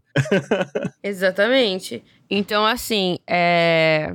Passado triste não desculpa violência de gênero. Então, assim, se sua mãe te humilhou, se você foi um homem reprimido pela violência masculina, não é desculpa para você ser filha da puta com pessoas trans, principalmente pessoas trans femininas, porque a gente sabe muito bem. Pera aí que a motoca vai passar. Faça, motoca. Fica à vontade. O Pode Glifos é seu, assim como ele é meu, né? Não tem escolha. Então, assim, é ter sido violentado por outros homens não é desculpa para você violentar pessoas trans, principalmente pessoas trans femininas, porque a gente sabe que homens cis é, héteros principalmente, são muito mais violentos com pessoas trans pessoas trans femininas. Não é desculpa, entendeu? Vai se tratar, faz uma terapia e aprende a lidar com o ser humano, aprende a lidar com pessoas diferentes de você e desreprime isso aí que você tem preso aí, sei lá, não sei o que que é, mas solta, solta esse treco, esse sapo que você tá engolindo, porque tá te fazendo mal, faz mal para as outras pessoas e ninguém merece viver com um ser humano horroroso como você no planeta. Um abraço. É ai, ai, Bel, não é pra tanto, ele não é um ser humano horroroso. Não, eu não tô falando do Sanji, tô falando de homens cis héteros. Ah, tá. É não, Sanji, desculpa. Oh, meu Deus. Não, tadinho do Sanji. O Sanji merece merece conviver com a gente. Os homens cis hétero, eu já acho que não. Eu consigo, eu consigo, eu, eu, vejo muita gente falando assim, tipo, não, que você tem que entender que na minha época não era assim, que na minha época ele não chamava assim, e não sei o quê. Eu falo assim, mano, você tá vivendo na sua época ou você tá vivendo hoje? Minha professora de educação em saúde. Né? Tipo, o mundo muda, gente. É, Minhas tipo assim, eu tenho professoras assim. Aham. Uhum. Exato, tipo, meu bem, tá. Como uma pessoa vai dar aula de educação em saúde e ela não consegue falar de pessoas trans sem ser transfóbica? Não dá, né, meu bem? Vamos, vamos, vamos minimamente estudar um pouco sobre o que a gente tá falando, né? Vamos Se a gente tá ten... né? Pelo amor de Deus, só tem maluco nesse planeta. Ah, eu sou velho, vai tomar no cu.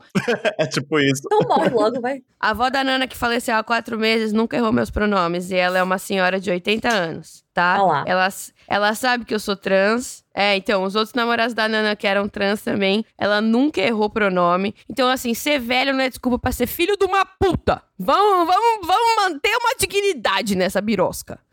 É isso. Então vamos para o ano, que é um lugar feliz, onde tudo é alegre e é amor.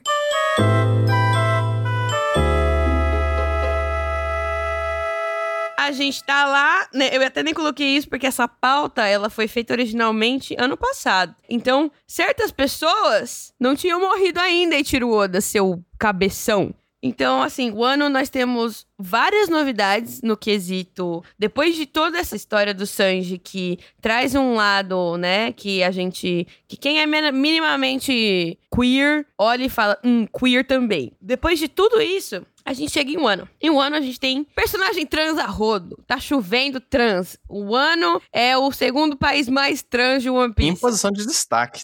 Exatamente. Personagens secundários minimamente principais. Porque One Piece não dá pra gente falar que os secundários são secundários mesmo. Porque você pode ter um capítulo inteiro desse personagem secundário sendo o personagem principal do capítulo. Uhum. Mas a gente tem duas crianças maravilhosas. Uma das quais a gente já conhece, é nosso querido já no podcast. E uma garotinha nova, né? E a gente é apresentado para eles é, a partir da história do Oden. O Oden vai contar sua jornada no seu flashbackzinho e falar como é que foi a Juntos é, Bainhas Vermelhas. E aí a gente é apresentado ao nosso querido Iso, só que versão criança, né? Porque a gente conhece o Iso lá em, na, na, na Guerra dos Maiorais, como o Crunchyroll gosta de chamar. Ou também Marineford, se você é normal. É, mas a gente tem o Iso e a gente descobre que o Iso tem uma irmã. E a história deles, né? Eles tinham uma história que é muito ligada à prostituição infantil. Porque o Oda, ele é muito delicado quando ele tá falando do Japão. A gente já falou sobre isso aqui. Eu acho que é uma questão cultural dele mesmo. Mas ele é muito respeitoso no que tange a representar o Japão, que é o ano. Então, assim, é, ele vai falar disso. Ele fala de duas crianças que são moradoras de rua, né? Elas não têm família mais. E elas vivem de tocar música na rua. Só que assim, minimamente quem tem noção de mundo sabe que essas crianças de rua, né, elas são muitas vezes sujeitas à prostituição infantil. É uma situação muito pesada. Então, tem todo esse meandro é, de fundo, assim, da história da Kiko e do Iso. E é muito legal porque a gente também acompanha o desenvolvimento deles. O Iso, a gente já falou, ele tem todos os traços de uma pessoa crossdresser. Sim. É, headcanon à parte, porque do que a gente tem de material canônico, é, o headcanon as pessoas olham para ele e falam assim: ele tem tudo para ser uma pessoa trans, uma pessoa não binária, né? Ou uma drag queen mesmo, seja, o que ele preferir, não importa. Porque, não, assim, ó, não sei se vocês já notaram, mas ser drag queen não te impede de ser trans. Vamos lembrar isso aqui uhum. no glifos que vai que as pessoas não notaram. Você pode ser uma pessoa trans e ao mesmo tempo fazer drag queen, porque drag queen é uma expressão artística, né? Então, assim, ele tem todos os traços de ser uma pessoa queer, não só um, entre aspas, várias aspas, muitas aspas, pelo amor de Deus, aspas, uma, um homem que se veste de mulher, né? Ele pode parecer isso no mangá, se você se ater somente e a sua mente for muito vazia ao fato de que as roupas dele não são é, hipermasculinas, ele usa maquiagem, ele cuida da pele, é, protetor solar, skincare, sabe? Tipo, se você minimamente se ater a One Piece, você notou que ele não é só isso. Não, eu ia dizer, assim, o Iso, de novo, assim, um personagem que na hora que apareceu tipo, confunde muito. Você fala assim, ok, é uma personagem feminina e vambora, tipo, ok, vamos curtir aqui. E de certa forma, até uma personagem feminina que não é estereotipada do jeito que o, o Oda costuma fazer com as personagens. Então eu falei, pô, legal. E aí depois você vai descobrindo que, tipo, não, tem uns pronomes aqui que não são exatamente femininos. Mas segue o baile e vambora. E aí depois a mesma coisa com a Kiko, né? Sim, exatamente. E aí a gente tem a Kiko, que é não um completo oposto, mas o outro lado da moeda, talvez. Que é uma pessoa que nasceu designada homem e que ao longo da sua vida e ao longo da sua vivência olhou e falou: Essa vida não é pra mim, não. Prefiro outras vibes, sou de outras vibes. E falou assim: Eu sou uma pessoa feminina. Não importa o que o meu corpo biológico diga. Isso não quer dizer que eu não possa ser uma mulher forte, que é uma coisa muito da Okiko. É uma samurai, uma samurai mulher, que não é uma coisa comum, né? Não sei se as pessoas notaram, mas não é uma coisa comum. Ela é forte pra caraca, meu. Ela é simplesmente um dos bainhas vermelhas. É uma das protegidas do Oden. Ela é uma mulher samurai, com todas as implicações que isso possa ter para ela e os questionamentos de gênero que isso possa ter para ela. E ela é uma mulher que se emociona, né? Uhum. Ela tá, ela é forte, poderosa, pipipipopó, mas não quer dizer que ela é dura, insensível. Não, ela chora, ela demonstra, sabe? Ela é uma personagem completa. No que o Eiichiro Oda entrega de personagens femininas, a gente pode dizer com 100% de certeza que a Kiko é 100% completa. Ela tem todos os, os, os, os traços, ela tem todos os, os, os planos de fundo necessários para ela ser minimamente completa. E ela, glória a Deus, sobrevive. Sim. Porque eu, eu jurei por nossa, gente, eu por uma semana eu falei: Ei, Tiroda, bury your gays, o caralho, eu vou te matar, eu vou puxar você pelo cabelo na rua. E aí ele, tipo, ah, não, ela tá viva. Eu fiquei, ai, caralho, que bom. Eu, eu tive muito Nossa, medo.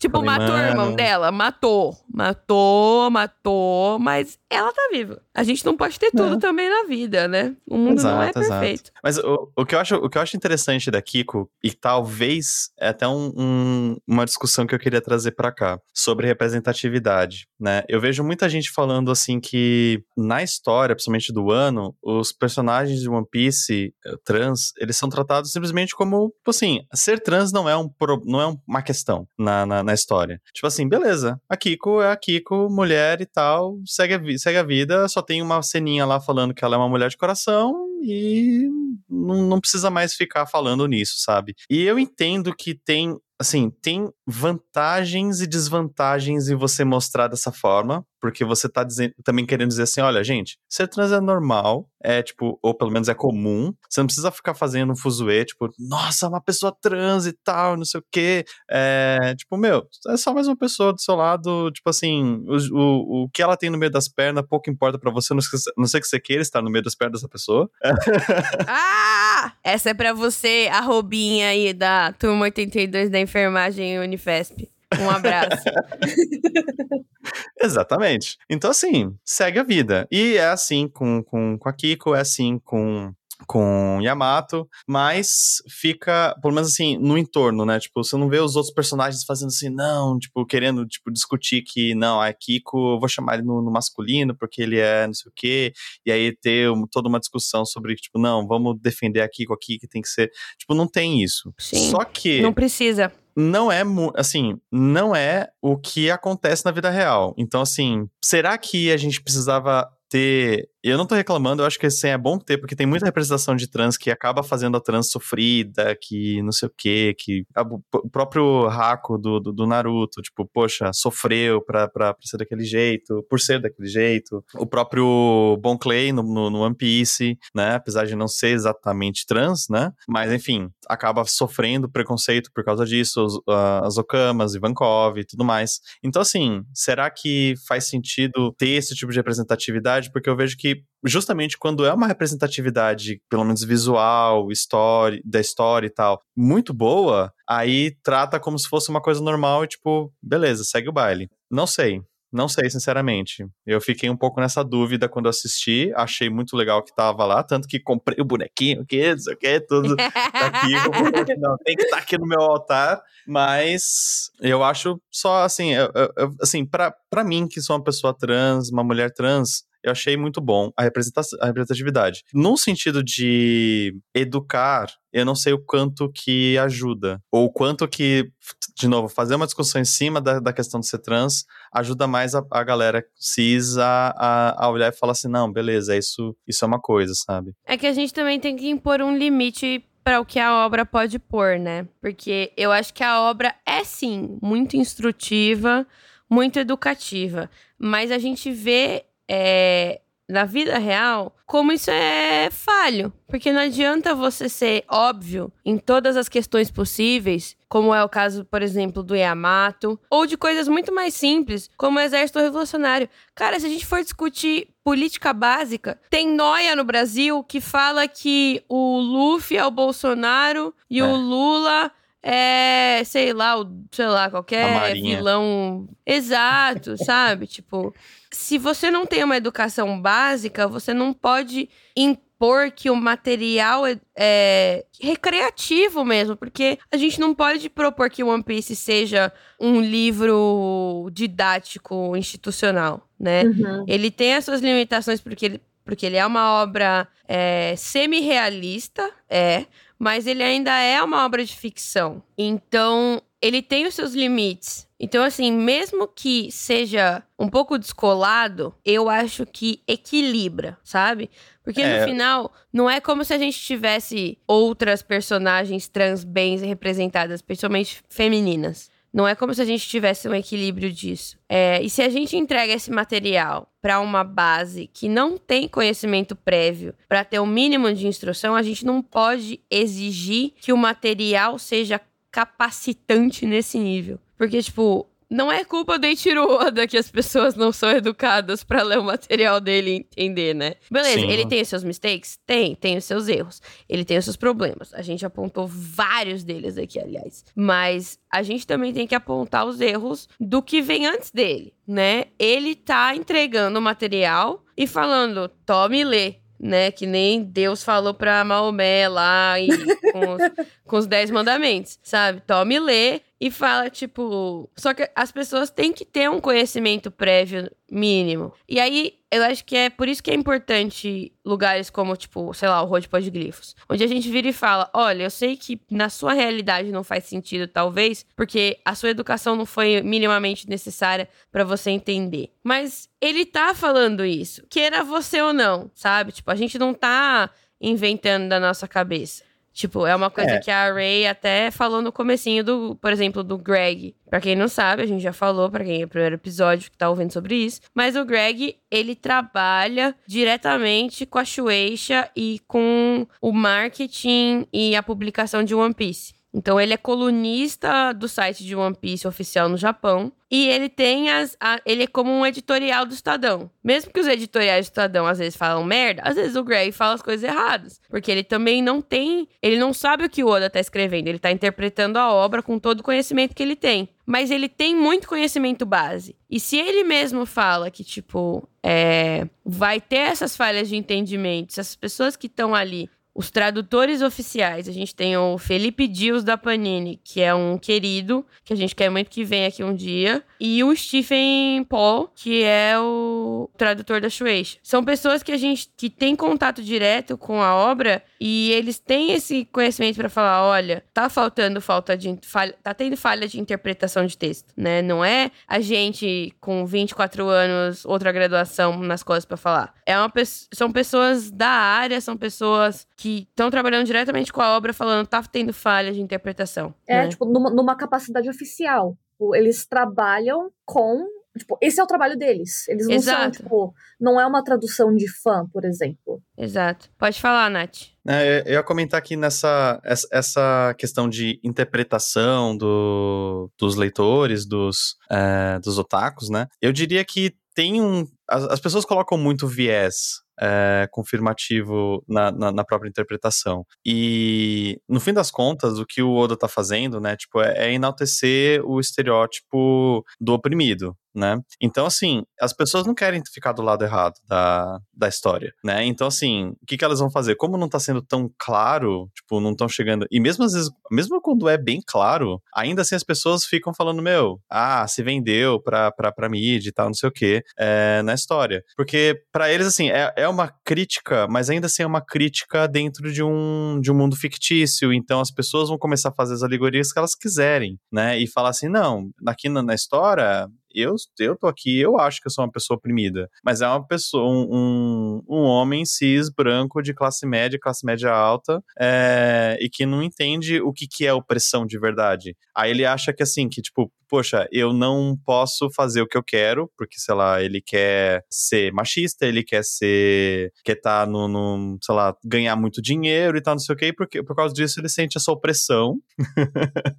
e aí o mangá tá falando com ele. Então, isso eu acho difícil, porque acaba passando pela. A, a, as pessoas se informarem, as pessoas entenderem melhor o mundo, passa por elas também terem contato com diversidade. Só que, de, diferente de ter contato com uma diversidade dentro de uma história fictícia, como One Piece, elas precisam ter contato com a diversidade real, que é uma coisa que elas não têm. Elas não têm e não querem ter. Não tem. É o que a gente fala. Eu vou falar de outra situação, por exemplo, como um exemplo. Mas a gente teve o debate aqui recentemente no Brasil da questão da inclusão ou não de pessoas com deficiência na educação conjunta. Você criar educação especial para pessoas com deficiência. Qual é o problema disso? Você exclui, né? Você segrega, você separa. Então você não cria é, a relação social que é natural entre os in indivíduos que estão convivendo no mesmo espaço. Tá bom, vai ter bullying porque essa criança foi educada desde cedo porque o pai dela é um bosta. Ok, talvez tenha, mas isso é papel da escola lidar, do psicólogo, psicopedagogo, tá ali e ser capaz de perceber essas questões, os professores serem orientados para notarem essas questões em sala de aula, que é a, a, questão dessa, da educação que nota essas questões. Então, é, se você tem segregação social, se essas pessoas trans estão marginalizadas na sociedade, se elas não estão inseridas nos espaços, se as pessoas cis não têm convívio, não são inseridas a essa realidade, mesmo que para elas no momento não vá fazer sentido, começa a mudar. Que é assim, tipo, é algo que eu vivo na pele. Na minha faculdade, é uma faculdade de saúde, elitista pra caralho, onde antes de mim teve um aluno trans e na minha sala tem eu e outra aluna trans, né, transfeminina, uma mulher trans. A minha sala já é de uma geração em que o contato com a questão trans é muito mais próximo. Tem muita gente que acabou de sair da, do ensino médio. Então, assim, já, já é uma questão pautada muito mais cedo para eles. Então, para mim, a sala é muito mais é, dinâmico aceitar e entender as, os debates e as discussões que eu e a minha colega a gente propõe do que para outras salas que, por exemplo, não tem nenhuma pessoa trans, não tem nenhum contato com pessoa trans, porque o único outro aluno que tinha antes na graduação é muito mais velho e ele era muito isolado porque era um curso, é um curso isolante. É, quando você tá sozinho nessa questão. Porque é um. É, e, e pelo que você falou também, ele era o único, né? Então dificulta mais ainda. Ele era o único. E se institucionalmente a transfobia tá ali, fica difícil. Se a minha Sim. sala tem que brigar com o professor, eu, tipo, coitada da minha colega, ela tava dormindo no dia. Mas teve um dia que a gente teve que bater boca com o professor, porque a professora tava sendo transfóbica com uma paciente que ela tinha tido. Tipo, se eu tenho professora que tem paciente trans e não consegue ter essa mínima noção, e o estudante do primeiro ano, anos depois dela ter tido esse paciente, foi a primeira pessoa que bateu boca com ela sobre isso, imagina como é. Então, assim, é, a exclusão social dos grupos minoritários, ela alimenta o sentimento de ódio a essas pessoas. Porque você Exato. não tem contato, você não tem noção. Então, tudo isso influencia. Tudo isso faz parte, né? Ah, e não só alimenta o sentimento de ódio, como também ela evita que mesmo que as pessoas que não vão ter um ódio ou não consideram ter ódio, elas um embutido na cabeça delas um preconceito. Porque elas falam assim, o que, que elas. Qual é o contato que elas têm? O contato que elas têm é do, da, da propaganda. Seja lá a figura trans ali que é uma palhaça, que é caricata e tudo mais. É, e fala assim, poxa, é isso que é ser trans. Eu vejo muita, muitas meninas trans, assim, é, que vêm.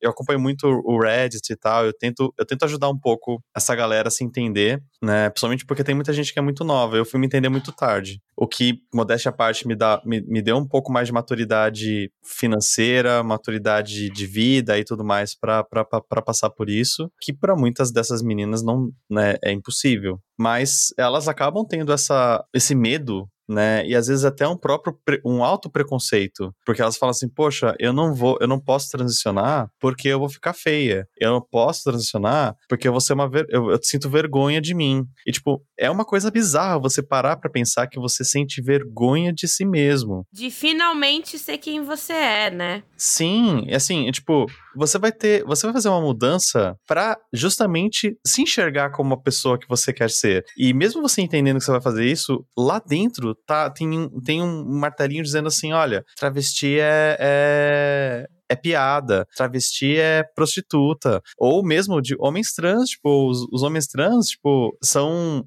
uma piada também, tipo, eles não são de verdade, sabe? Não, não, não aguentaram ser mulher e tudo mais. Fala, poxa, não é bem assim, sabe? Tipo, e, e mesmo a questão do corpo visual, ela não é uma coisa, é, de novo, né? Às vezes elas têm aquela visão extremamente estereotipada. Tipo, não, eu quero ser a princesinha. Enquanto que a mãe delas tias, vós, não são. E, e, tem um monte de outras mulheres cis em volta delas que não são. E continuam sendo mulheres, continuam sendo bonitas, continuam sendo respeitadas pela sociedade, sabe? Você não precisa estar tá expressando aquilo que a sociedade diz que tem que ser. Você tem que entender como você mesmo. Sim.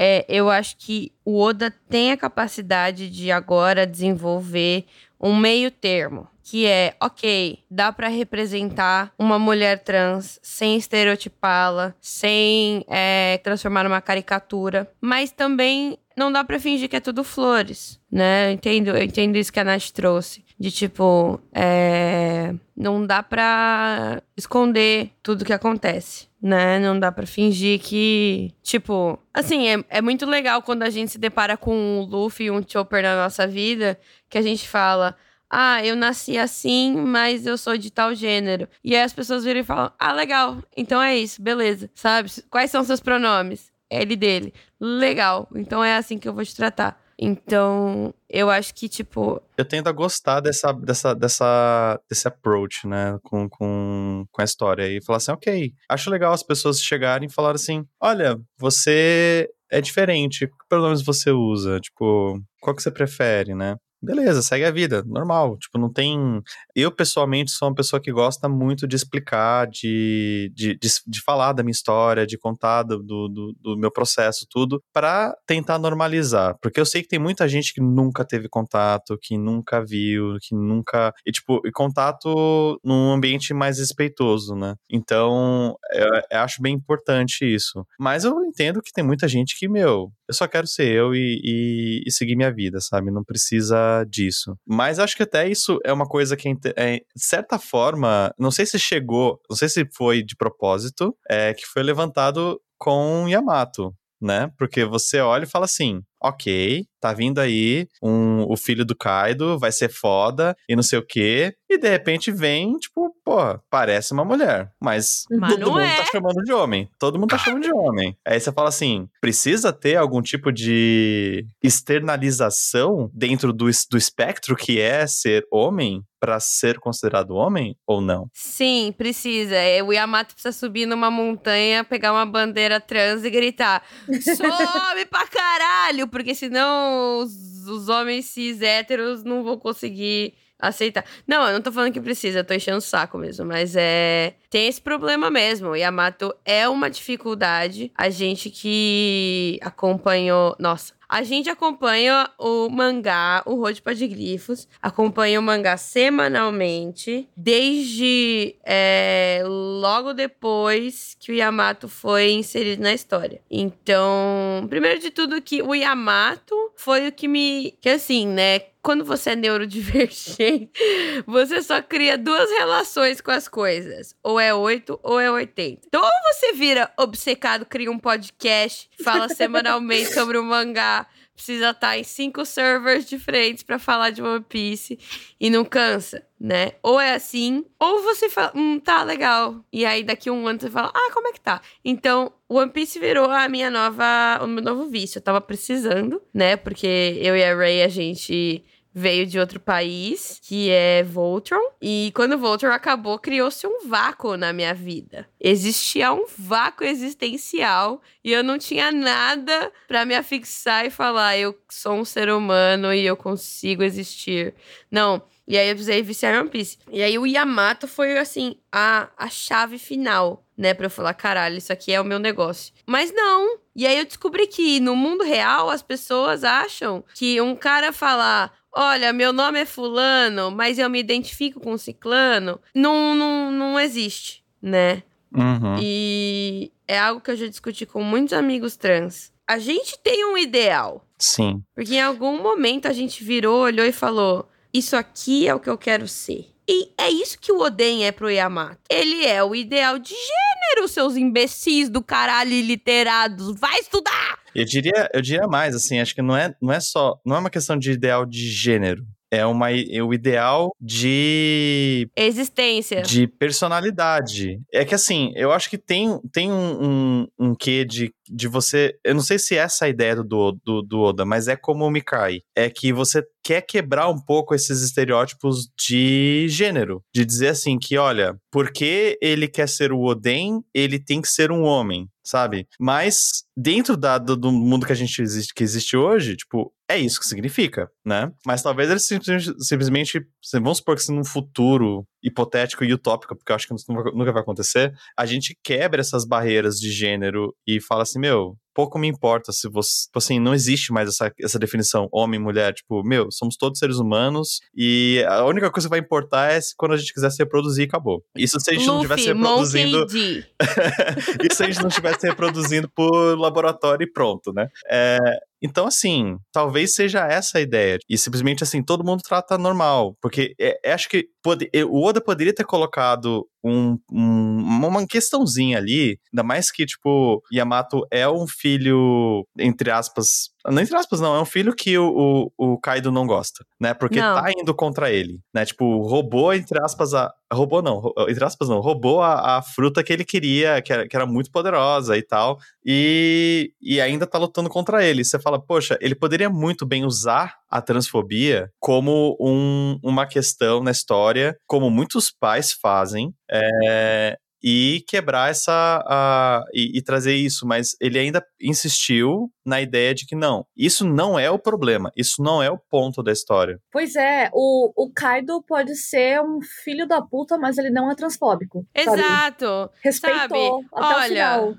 Existem limites para as pessoas. Ele pode ser genocida, ele pode ser é, um imperialista de merda, armamentista, pró-indústria é, destruidora do meio ambiente, mas ele não é transfóbico. Então, assim, eu acho que tem 70 discussões do Yamato. Tem a discussão, ah, mas ai, o, o Kaido queria um filho menino, então é óbvio que quando o Yamato falou que ele era Oden masculino, o Kaido adorou. Ah, sabe? Vai chupar uma, um limão bem azedo e seco, sabe? Vai tomar no meio do seu fiofó sujo, seu incelzinho do caralho. Porra! Foi o que a gente foi o que a gente falou aqui, né, pô? O pessoal tira motivo do cu só pra não admitir que, tipo. Eles batem punheta pra o Yamato. É. E não, aí, não mas é. E assim, precisou o, o Oda praticamente soletrar, né, no final de um ano, que Kiko é mulher e Yamato é homem. Tá cada Caralho. um pro banheiro.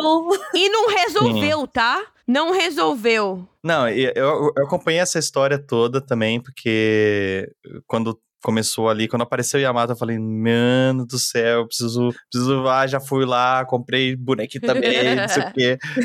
É, e, e, e ler, e eu fui ver, tipo, essa discussão. E eu, e, meu, puta que pariu esse negócio da, da, da, do, da Vivercard, hein? Porque vai lá e manda no Vivercard falando, não, uh, gênero feminino. Aí você fala, puta, mano, será que é isso? Mas assim, o Oda o tempo todo ficava falando que não, não sei o quê, e só botando lenha na fogueira pra galera, é, pra galera em, em, céu ficar em cima de, de, da gente que falava assim, não, mas eles estão chamando, assim, tá, pode, assim, vamos supor que fosse, de fato, né, gênero feminino e tal, e não considerar que simplesmente poderia estar errado, mas todo mundo no, no, na história chama no masculino, sabe? Pouco Pelo importa. amor de Deus! Pouco importa. É como ele se, como ele se identifica. É, a gente já falou isso aqui algumas vezes nesse episódio mesmo, mas a própria equipe que trabalha com One Piece falou que não é para levar o Vivrecard a sério como material canon, porque o Oda não está diretamente envolvido. E ainda assim o pessoal fica, não, mas porque é o Vivrecard? Não, assim, é... isso foi uma discussão, é uma briga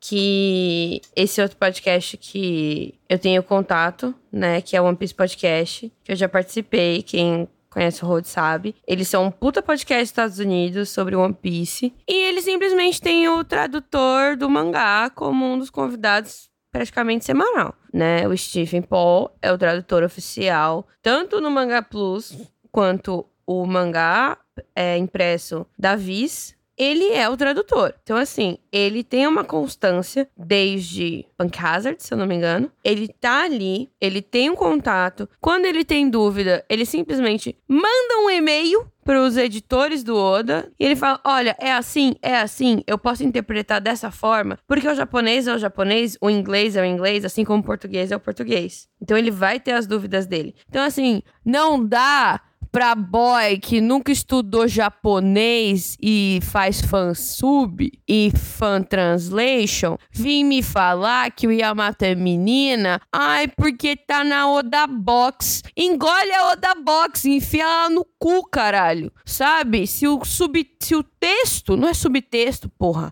é pronome que está no japonês, sabe? Tá, o japonês tem pouquíssimos pronomes que se referenciam a gênero. Sim, tem, mas tem uns muito específicos. Tem uns que são muito marcantes. Tem uns que são muito X. E tem palavra que é com gênero, né? Rei, rainha, príncipe, princesa. Tem muitas palavras que têm gênero. Não, e, e o japonês é uma língua, assim, apesar de não ter artigos, não ter pronomes, é, e na maior parte das vezes a, a palavra ela não, ela não, muda de acordo com o gênero, ainda assim ela é uma língua que é muito binária, porque você tem, é, aliás, não só binária, machista também, né? Porque a, os kanjis todos de, de, de, de, mulher, de homem e tal, tem, assim, a formação deles são muito machistas. Então, assim, é uma coisa que você consegue identificar, mesmo que você não, não é, só que não é do mesmo jeito que você identifica na língua inglesa ou no português. Então, dá para você identificar sim. É, e normalmente é, é, eles usam muito a questão dos chan e do do,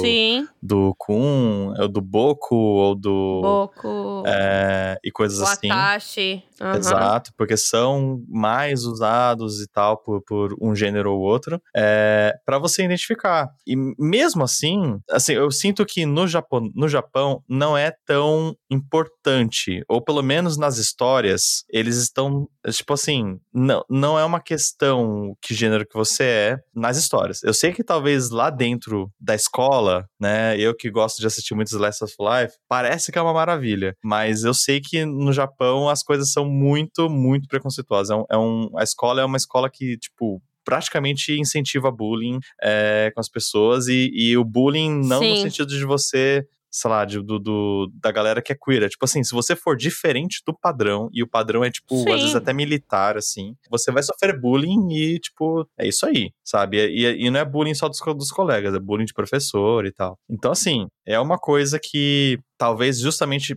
por ser desse jeito tão conservador e tão rígido, é que as histórias e os animes estão tentando dar essa outra visão de mundo, né? E de certa forma um pouco fazer essa doutrina ali dentro do Japão também, que talvez precise mais até do que o Ocidente. Não, pelo amor de Deus. Não, se a gente tá mal, imagina quem tá 100% numa bolha que foi viciada pelo imperialismo. É foda isso, tipo, quando a sua cultura acaba criando essa própria bolha e incentiva essa bolha. Tem essa dificuldade de você virar e falar: peraí, calma. Talvez as coisas como eu tô vendo aqui não sejam do jeito como é. Então, assim, tem todo esse viés tem toda essa pegada e a gente não pode tirar o Yamato dessa situação. Porque o Yamato é uma coisa que até agora em One Piece não tinha sido mostrada, que era uma pessoa transmasculina, né? A gente não tinha uma pessoa nesse viés, nessa pegada, com essa história, com, com essa visão de vida. E aí, tipo, eu imagino que o Oda também não queria virar e falar: peraí, comunismo, tocar a bandinha da URSS no, no meio do mangá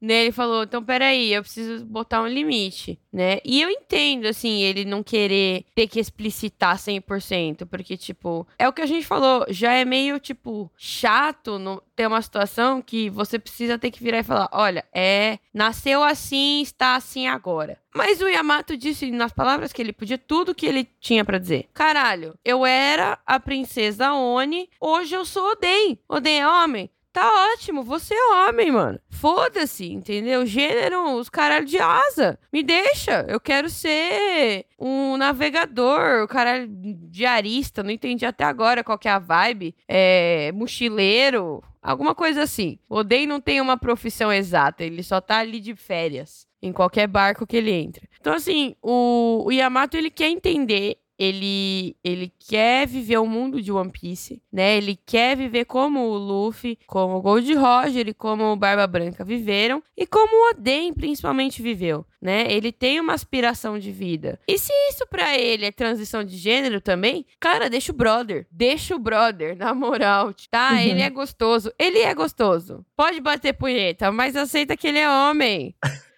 Eu também bato punheta pro Yamato, mas tá tudo bem porque eu aceito que ele é homem.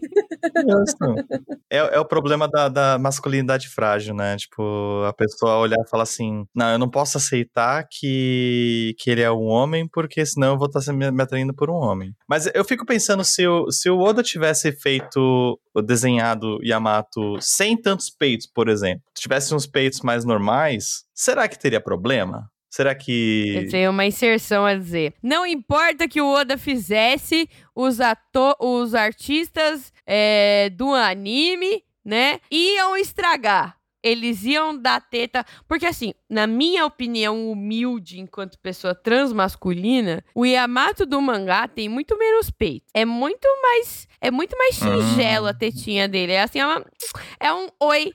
É um. Olha eu aqui. Ele, olha, tipo, eu ainda estou aqui, não fui embora, porque não tem como, mas eu ainda estou aqui. Mas eu não sou a Tsunade, mas eu tô aqui. Uhum. Mas não, aí você vai ver o anime, cada episódio é desenhado por, sei lá, 5, 6, 7, 10 artistas diferentes. Então, assim, cada quadro do Yamato, ele tem um peito diferente.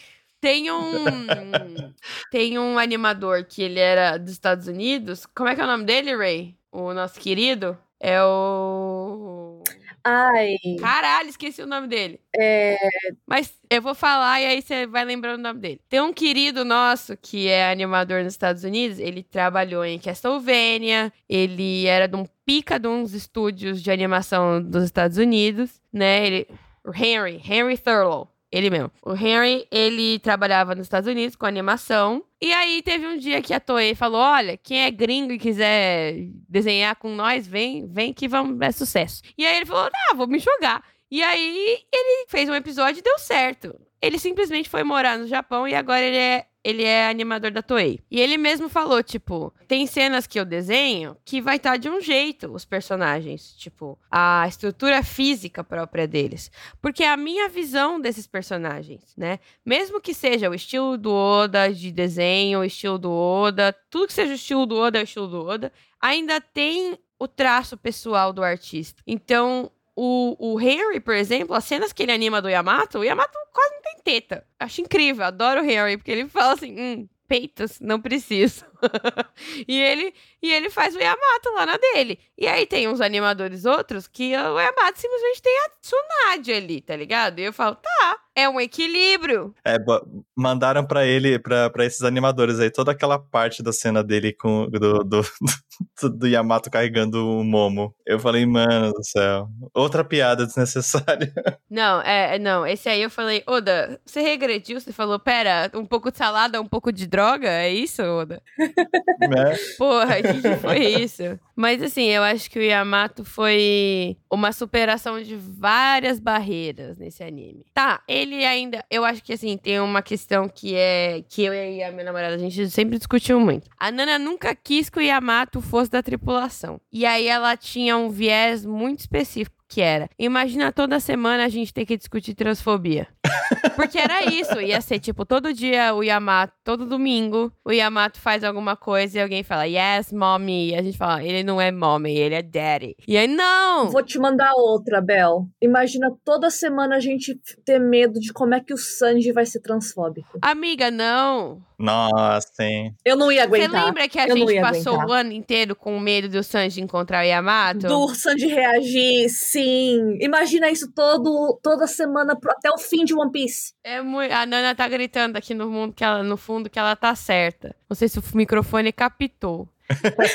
Mas ela está aqui dizendo, eu estou certa. Talvez, moça, talvez você esteja certa. Não, não, há, não há quem aguente. Então, assim, há males que vem para o bem. Há males que vem para o bem. É foda isso, né? Porque, assim, ele tinha tudo pra ser da tripulação. Sei lá. Ele falou a porra desde que ele começou a aparecer no mangá até a hora dele sair do mangá que ele queria, porque queria sair daquela ilha e ser da tripulação do Luffy. E o cara de asa, porque o Ace, porque o Sabo, porque o Oden, porque o Barba Branca, o Roger e Jesus, Maria e José. Todo mundo falou pro Yamato que ele tinha que estar no barco do Luffy. E aí, chega uma semana, um dia antes de sair, ele. Hum, vou não bem. Não, não, não. Foi mais pra, tipo, um dia antes. Vou sim. Aí não vou, chega no dia, vou não. Vou não. Mano, 23 e 59 do Doomsday, ele. Ah, né. Quer saber? Não. Quer saber? Acho que eu vou ficar aqui e fazer uma jornada pessoal de conhecimento. Ah, vai tomar no seu cu, Yamato. Terapia era pra você ter feito todos esses anos, meu amigo. Eu sei que você tava na opressão do seu pai, mas olha, quer terapia? Pede pro Chopper, entendeu? Não, vai no barco. Ah, pelo amor de Deus, gente. Tem SUS em Wano? Não tem. Como é que ele vai tem. tratar da saúde mental dele sem um caísme? Não vai. Um CAPES. Não tem CAPES. Como é que ele vai? Não vai. Então, assim, eu acho que o Dr. Chopper seria muito capacitado para tratar dos problemas dele psicológicos. Mas ele resolveu fazer uma jornada de autoconhecimento e desbravamento e iluminação e nirvana. Tomar no cu. E agora a gente tá em Egghead, né? Eu até nem coloquei na pauta. Mas Egghead teve umas novidades, teve umas semanas muito assim. High peaks e teve umas semanas muito. Ah. Então, assim, por uma semana, a gente achou muito que o Vegapunk era uma gata trans num, num, num corpo de Pois é, né? gostosa. Eu olhei e falei assim: olha só. Né? A gostosa do Vegapunk. Não, ele continua sendo um velho senil, mas ele tem um corpo de gostosa. O que isso significa? Eu é? acho que a mente fragmentada dele mostra que a transição de gênero está aí. Ela só precisa ser levada a sério. Basta você querer. Basta você encontrar o seu eu interior. Um punk 2, uma gostosa peituda. Mas assim, eu acho que também traz uma discussão de gênero em Egghead, que é por que, que as mulheres são todas as. as, as, as os, karma, os karmas, né? Elas têm os nomes violentos e os homens são a inteligência e a bondade, né? Porque é a Lilith, que é uma demônia e ela é ela é, ela é agressiva pra caralho, né? Ela basicamente é a segurança do BO. Tem a outra que é a glutona lá, que eu esqueci o nome dela, um abraço pra essa querida, que ela come, ela é literalmente o sistema digestório dos Vegapunks, ela come, caga e dorme, né? É tipo um gato. Tem a Atlas, que o lance dela é violência. A Atlas, que é violência. Então, assim, são duas violentas e uma e um sistema digestório. Enquanto o Chaka é o bom, Edson é a cabeça, é o a cabeça e tem o outro maluco que é o é o meio que o, o, o braços do Edson, né? O, o Edson é o, os brains e o outro cara é o muscle. Então, assim, é... por que, que as meninas ficaram renegadas aos papéis mais é, entre aspas, negativos, né? Que é a violência. E esse papel preguiçoso, esse papel, tipo, ela não faz nada. Ela literalmente, nos capítulos que ela apareceu, ela come, ela caga e aí ela dorme um pouco. Mas será que isso não é. Tenho... Ah, desculpa, Nath, pode ir? Pode eu falar. falar. Será que isso. Talvez seja a mesma coisa. Será que isso não é uma subversão também de gênero? Porque as partes. As partes, assim, que aparentam ser mulheres, né, na real têm características masculinas, porque a gente associa, né, força e violência e brucutu com o homem. Só que aqui, e, e sendo que, tipo, e, e, gentileza, bondade com mulher, mas aqui em, em Egghead é o contrário, né? Então, será? Eu não sei se eu tô, eu não sei se eu tô dando muita moral pro Oda. Não, eu acho que, desculpa, Nath, pode falar. Não sei. Eu, eu, eu ia dizer assim que eu, pode até ser isso, mas eu acho que tem um, tem um, um, um ponto, um tópico que é o, o feminismo no Japão, acho que tem menos é, espaço do que do que transfobia ou homofobia. Então, ainda é um assim, o, o Japão é um país assim que ainda coloca assim é, é tão normalizado, tão normalizado que tipo mulher é um ser inferior que isso inclusive é, prejudica né, as, a, as mulheres trans de se assumirem, porque elas vão ganhar menos. Tipo, isso não é nem tipo uma coisa ah, escondida, não é, é, declarada, tipo, as mulheres têm que ganhar menos. Então, assim, eu fico imaginando como se, se de fato existe algum tipo de, de história que comece a, a, a trazer. Eu acho que isso está muito, muito recente. Isso é assim, em termos de, de representatividade na, na história, assim, nas, nas coisas mais ocidentais, isso acontece muito mais. Isso já está acontecendo, sei lá, pelo menos aí umas duas ou três décadas. Enquanto que no Japão eu vejo algumas histórias agora, começando a trazer um pouco mais essa visão de que, olha, mulheres também são tão competentes quanto, às vezes até mais competentes do que os homens, e você não precisa ficar colocando elas como, como seres inferiores que vão depender de um homem. Então, eu não sei se no caso do Vegapunk é isso, porque do, o Vegapunk eu acho que acho que é muito mais essa, essa coisa de quebrar e tal, as, a psique dele e, e, os, e os sistemas que ele tem, né, o corpo de certa forma, é, mas a escolha entre de gêneros em cada um, até porque eu não sei se eles definem muito bem o gênero, né? É. Pô, acaba sendo que todo mundo fica Vegapunk e ponto, assim, não, não, não fica falando que é a, a Vegapunk 03 ou A não sei o que, ou O não sei o que lá, tipo, fica meio abstrato. É, tanto que, se eu bem me lembro, eu acho que todos eles se apresentam como Vegapunk, né? O que dá a entender é que, assim, todas as, as partes, né, todos os fragmentos do Vegapunk formam o Vegapunk. Não é como se fosse, ah, porque eu sou a parte número um é, e eu sou menina, eu sou a parte número dois eu não, não tem disso, né? Eu não sei se eles, todos eles pensam juntos ou alguma coisa assim. A impressão que dá é que não, mas mesmo assim é um. Ainda não tá muito bem definido como que funciona a dinâmica entre um e outro. Sim. Isso, isso acho que vai ser alguma coisa que a gente vai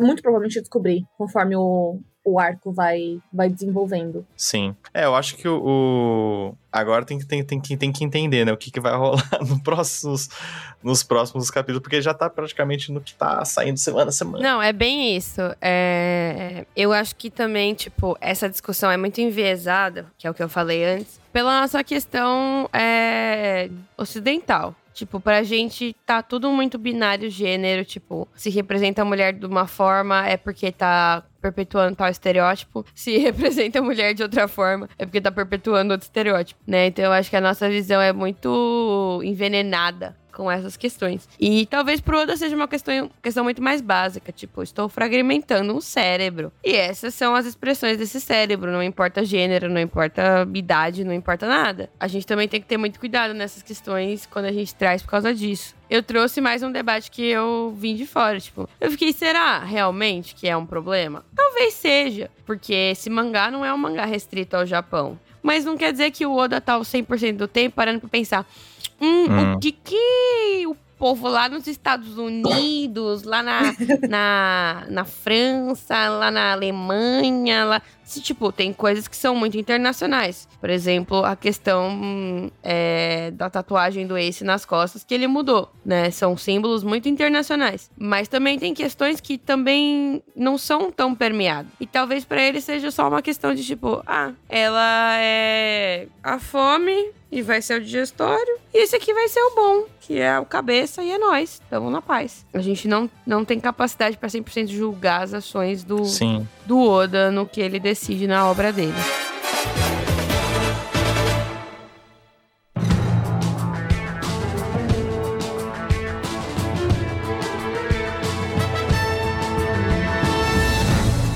Isso, gente. Esse foi o Road Podglifos dessa semana. Eu nem sei em que ponto vocês pararam, porque a gente se perdeu e começou a se divertir, mas é sobre entendeu? E que o Road Podglifos é isso. Se você quiser ouvir o que, que a gente se divertiu e não saiu no episódio, você pode assinar o nosso Apoia-se porque eu tenho vários fillers, né? Que antes os fillers iam pro nosso feed principal, agora todos os fillers estarão no nosso Apoia-se. Então, é. A não ser que a gente precise fazer uma pausa uma semana e não tenha conteúdo, aí a gente solta um filler antigo no feed. Mas se você quiser curtir os nossos fillers, curtir as besteiras que a gente fala em off, né? É, você pode assinar o nosso Apoia-se. E esse foi o episódio dessa semana, né? É, eu queria agradecer a Nath pela presença. É, foi uma presença. Eu agradeço. Ah, obrigado, Nath. Foi muito gostoso, juro. É, a gente adora receber convidado novo. E além do mais, a gente adora receber convidado novo que tem muita coisa a dizer. A gente adora bater papo. Mesmo que esse episódio esteja gigante e o Felipe vai matar a gente, a gente tá muito feliz. E nem, pare, nem, nem, pareceu, né, que a Nath é nova também. Pareceu já de casa. Exato, parecia a família. A família Rode Podglifos. Aliás, Nath, você está convidada para a família Rode Podglifos. a partir desse momento. Adoraria, adoraria. Até porque, assim, tô sempre acompanhando e sempre tentando discutir, falando, caramba, tem, tem, preciso falar com mais gente. A gente tem ótimos cargos que estão em branco agora, né, Ray? Tem quatro, eu acho. Quatro cargos em branco. Sim, sim. Então, assim, Nath, esteja convidadíssima a participar sempre que você quiser. É... Você quer deixar seu jabá? Ou você quer que eu faça seu jabá do Show, você pode fazer também, fique à vontade. assim, é, acho, que sim, podem, podem me acompanhar na, no Instagram, no Twitter, apesar de eu postar pouca coisa no Twitter, eu fico mais só ali de, de olho na treta. O meu arroba é natmisaki, na maioria das redes sociais, nat com TH, é, e misaki com S só. Mas eu tô sempre aí fazendo. Eu, eu, eu fiz alguns. alguns é, um episódio com, com, com o Tyler há um tempo atrás. E mais recentemente eu fiz o, o a temporada do Show aí de Jojo. Porque eu também sou uma Jojo fan. Tem um episódio no Cast Mirrors, então. Tenho, tenho. Eu, eu, eu, falei, eu falei um pouco mais sobre a minha, minha profissão, né? Que é analista de sistemas. A gente estava falando sobre inteligências artificiais e, e, o, e o enfim, o preconceito é, desse treinamento. Mas for, o anime está sempre ali, né, porque o anime é o que eu acabo fazendo mais ao longo do, do dia. né? O trabalho hoje em dia é muito menos é, complexo. Então, eu gosto muito aí de, de, de Jojo. Então, eu fiz a temporada e, e provavelmente vou participar da próxima temporada de Kanshou, que vai ter a, acho que Jojo parte 3. Então, acompanhe também. Se você ainda não sabia que a, não é a próxima, tá? Se você não sabe qual é a temporada que vai ser, não foi aqui que foi divulgado. Felipe, fique à vontade. Caso a Nath ou nós tenhamos dado spoilers do Can Show pra tirar. Porque eu não lembro se eles já divulgaram o tema da próxima temporada. Eles já divulgaram? Ah, é. eu acho que tá bem claro que a gente tá, uh, tá fazendo, tipo, um anime intercalado, com o sim. Então, então, então sim. Sim. Eu Se bem que acho que não vai sim. ser, não vai ser Se agora não- o próximo, porque esse último, a última temporada foi bem curtinha. É, então. Eu acho que vai ser. Eles vão manter Jojo, dois outros animes, Jojo, dois outros animes. Então, Felipe, fica à vontade pra tirar o spoiler se você quiser. eu já sabia. Ou mantém, deixa, deixa assim, ó, o spoiler tá em outro podcast, aí vocês vão descobrir. Sim, quem é Canfã, quem é Canfã sabe que os nossos Canchosers, o Nat, o, o Nat, nossa, eu confundi pessoas. O Nate e o. Eu falando Nate como se eu não chamasse o Nate de Neide. Mas o. O, o Neide e o Felipe, eles querem fazer Jojo inteiro, porque eles são os maiores Jojo fags que eu conheço. Mas entre isso, eles põem uns animes aleatórios, indies, novidadeiros, pra falar, hum, Canchou não é só sobre Jojo. não é, não é um podcast de Jojo, é um podcast de anime, é semana a semana. O jabá total. Gente, assim, quando a gente for grande e rico o suficiente, o Felipe pode cortar isso se ele não quiser que isso vire realidade. Mas o Show e o Hold vão ser uma grande empresa de podcast de, de, de anime comunista. É isso aí. Ray, joga o seu jabá. Como sempre, vocês podem me achar no Twitter, pelo menos enquanto o Twitter existir, no arroba Bugiwara, com zero em vez de O. É isso aí, a nossa querida Bugiwara. O capitão você pode encontrar no arroba Alicíssimo no Twitter. O meu Instagram é só pra os queridos. Então, se você achar você é minimamente inteligente, você foi no Instagram do Road viu as publicações que eu tô marcado. Mas. É, fica aí, entendeu? É porque o meu, o meu Instagram é gay. Ou quer dizer, meu Twitter é gay. O meu Instagram é misto entre a minha família que só sabe que eu sou bi e a minha família que já sabe que eu sou trans. Então fica meio no off. Então é sobre. Até daqui 15 dias, se Deus quiser, com Egghead, primeira parte. E se Deus não quiser, vai ser Zou, mas aí Deus tá no comando e a gente não, Não, sabe whole cake! Whole cake! Tem que falar de Zou primeiro, garota. Ah, é verdade. O que Tem que falar de Zou gay. A gente tem que. A gente, a gente tem que falar de Zou primeiro. Bicha, tem que falar dos elefantes. Tem, é importante. Nossa, O importante. elefante é importante pra história. Ele aparece, ele volta. é isso, gente. Um beijo e até o próximo episódio. Até! Este podcast foi editado por Fê Gomes.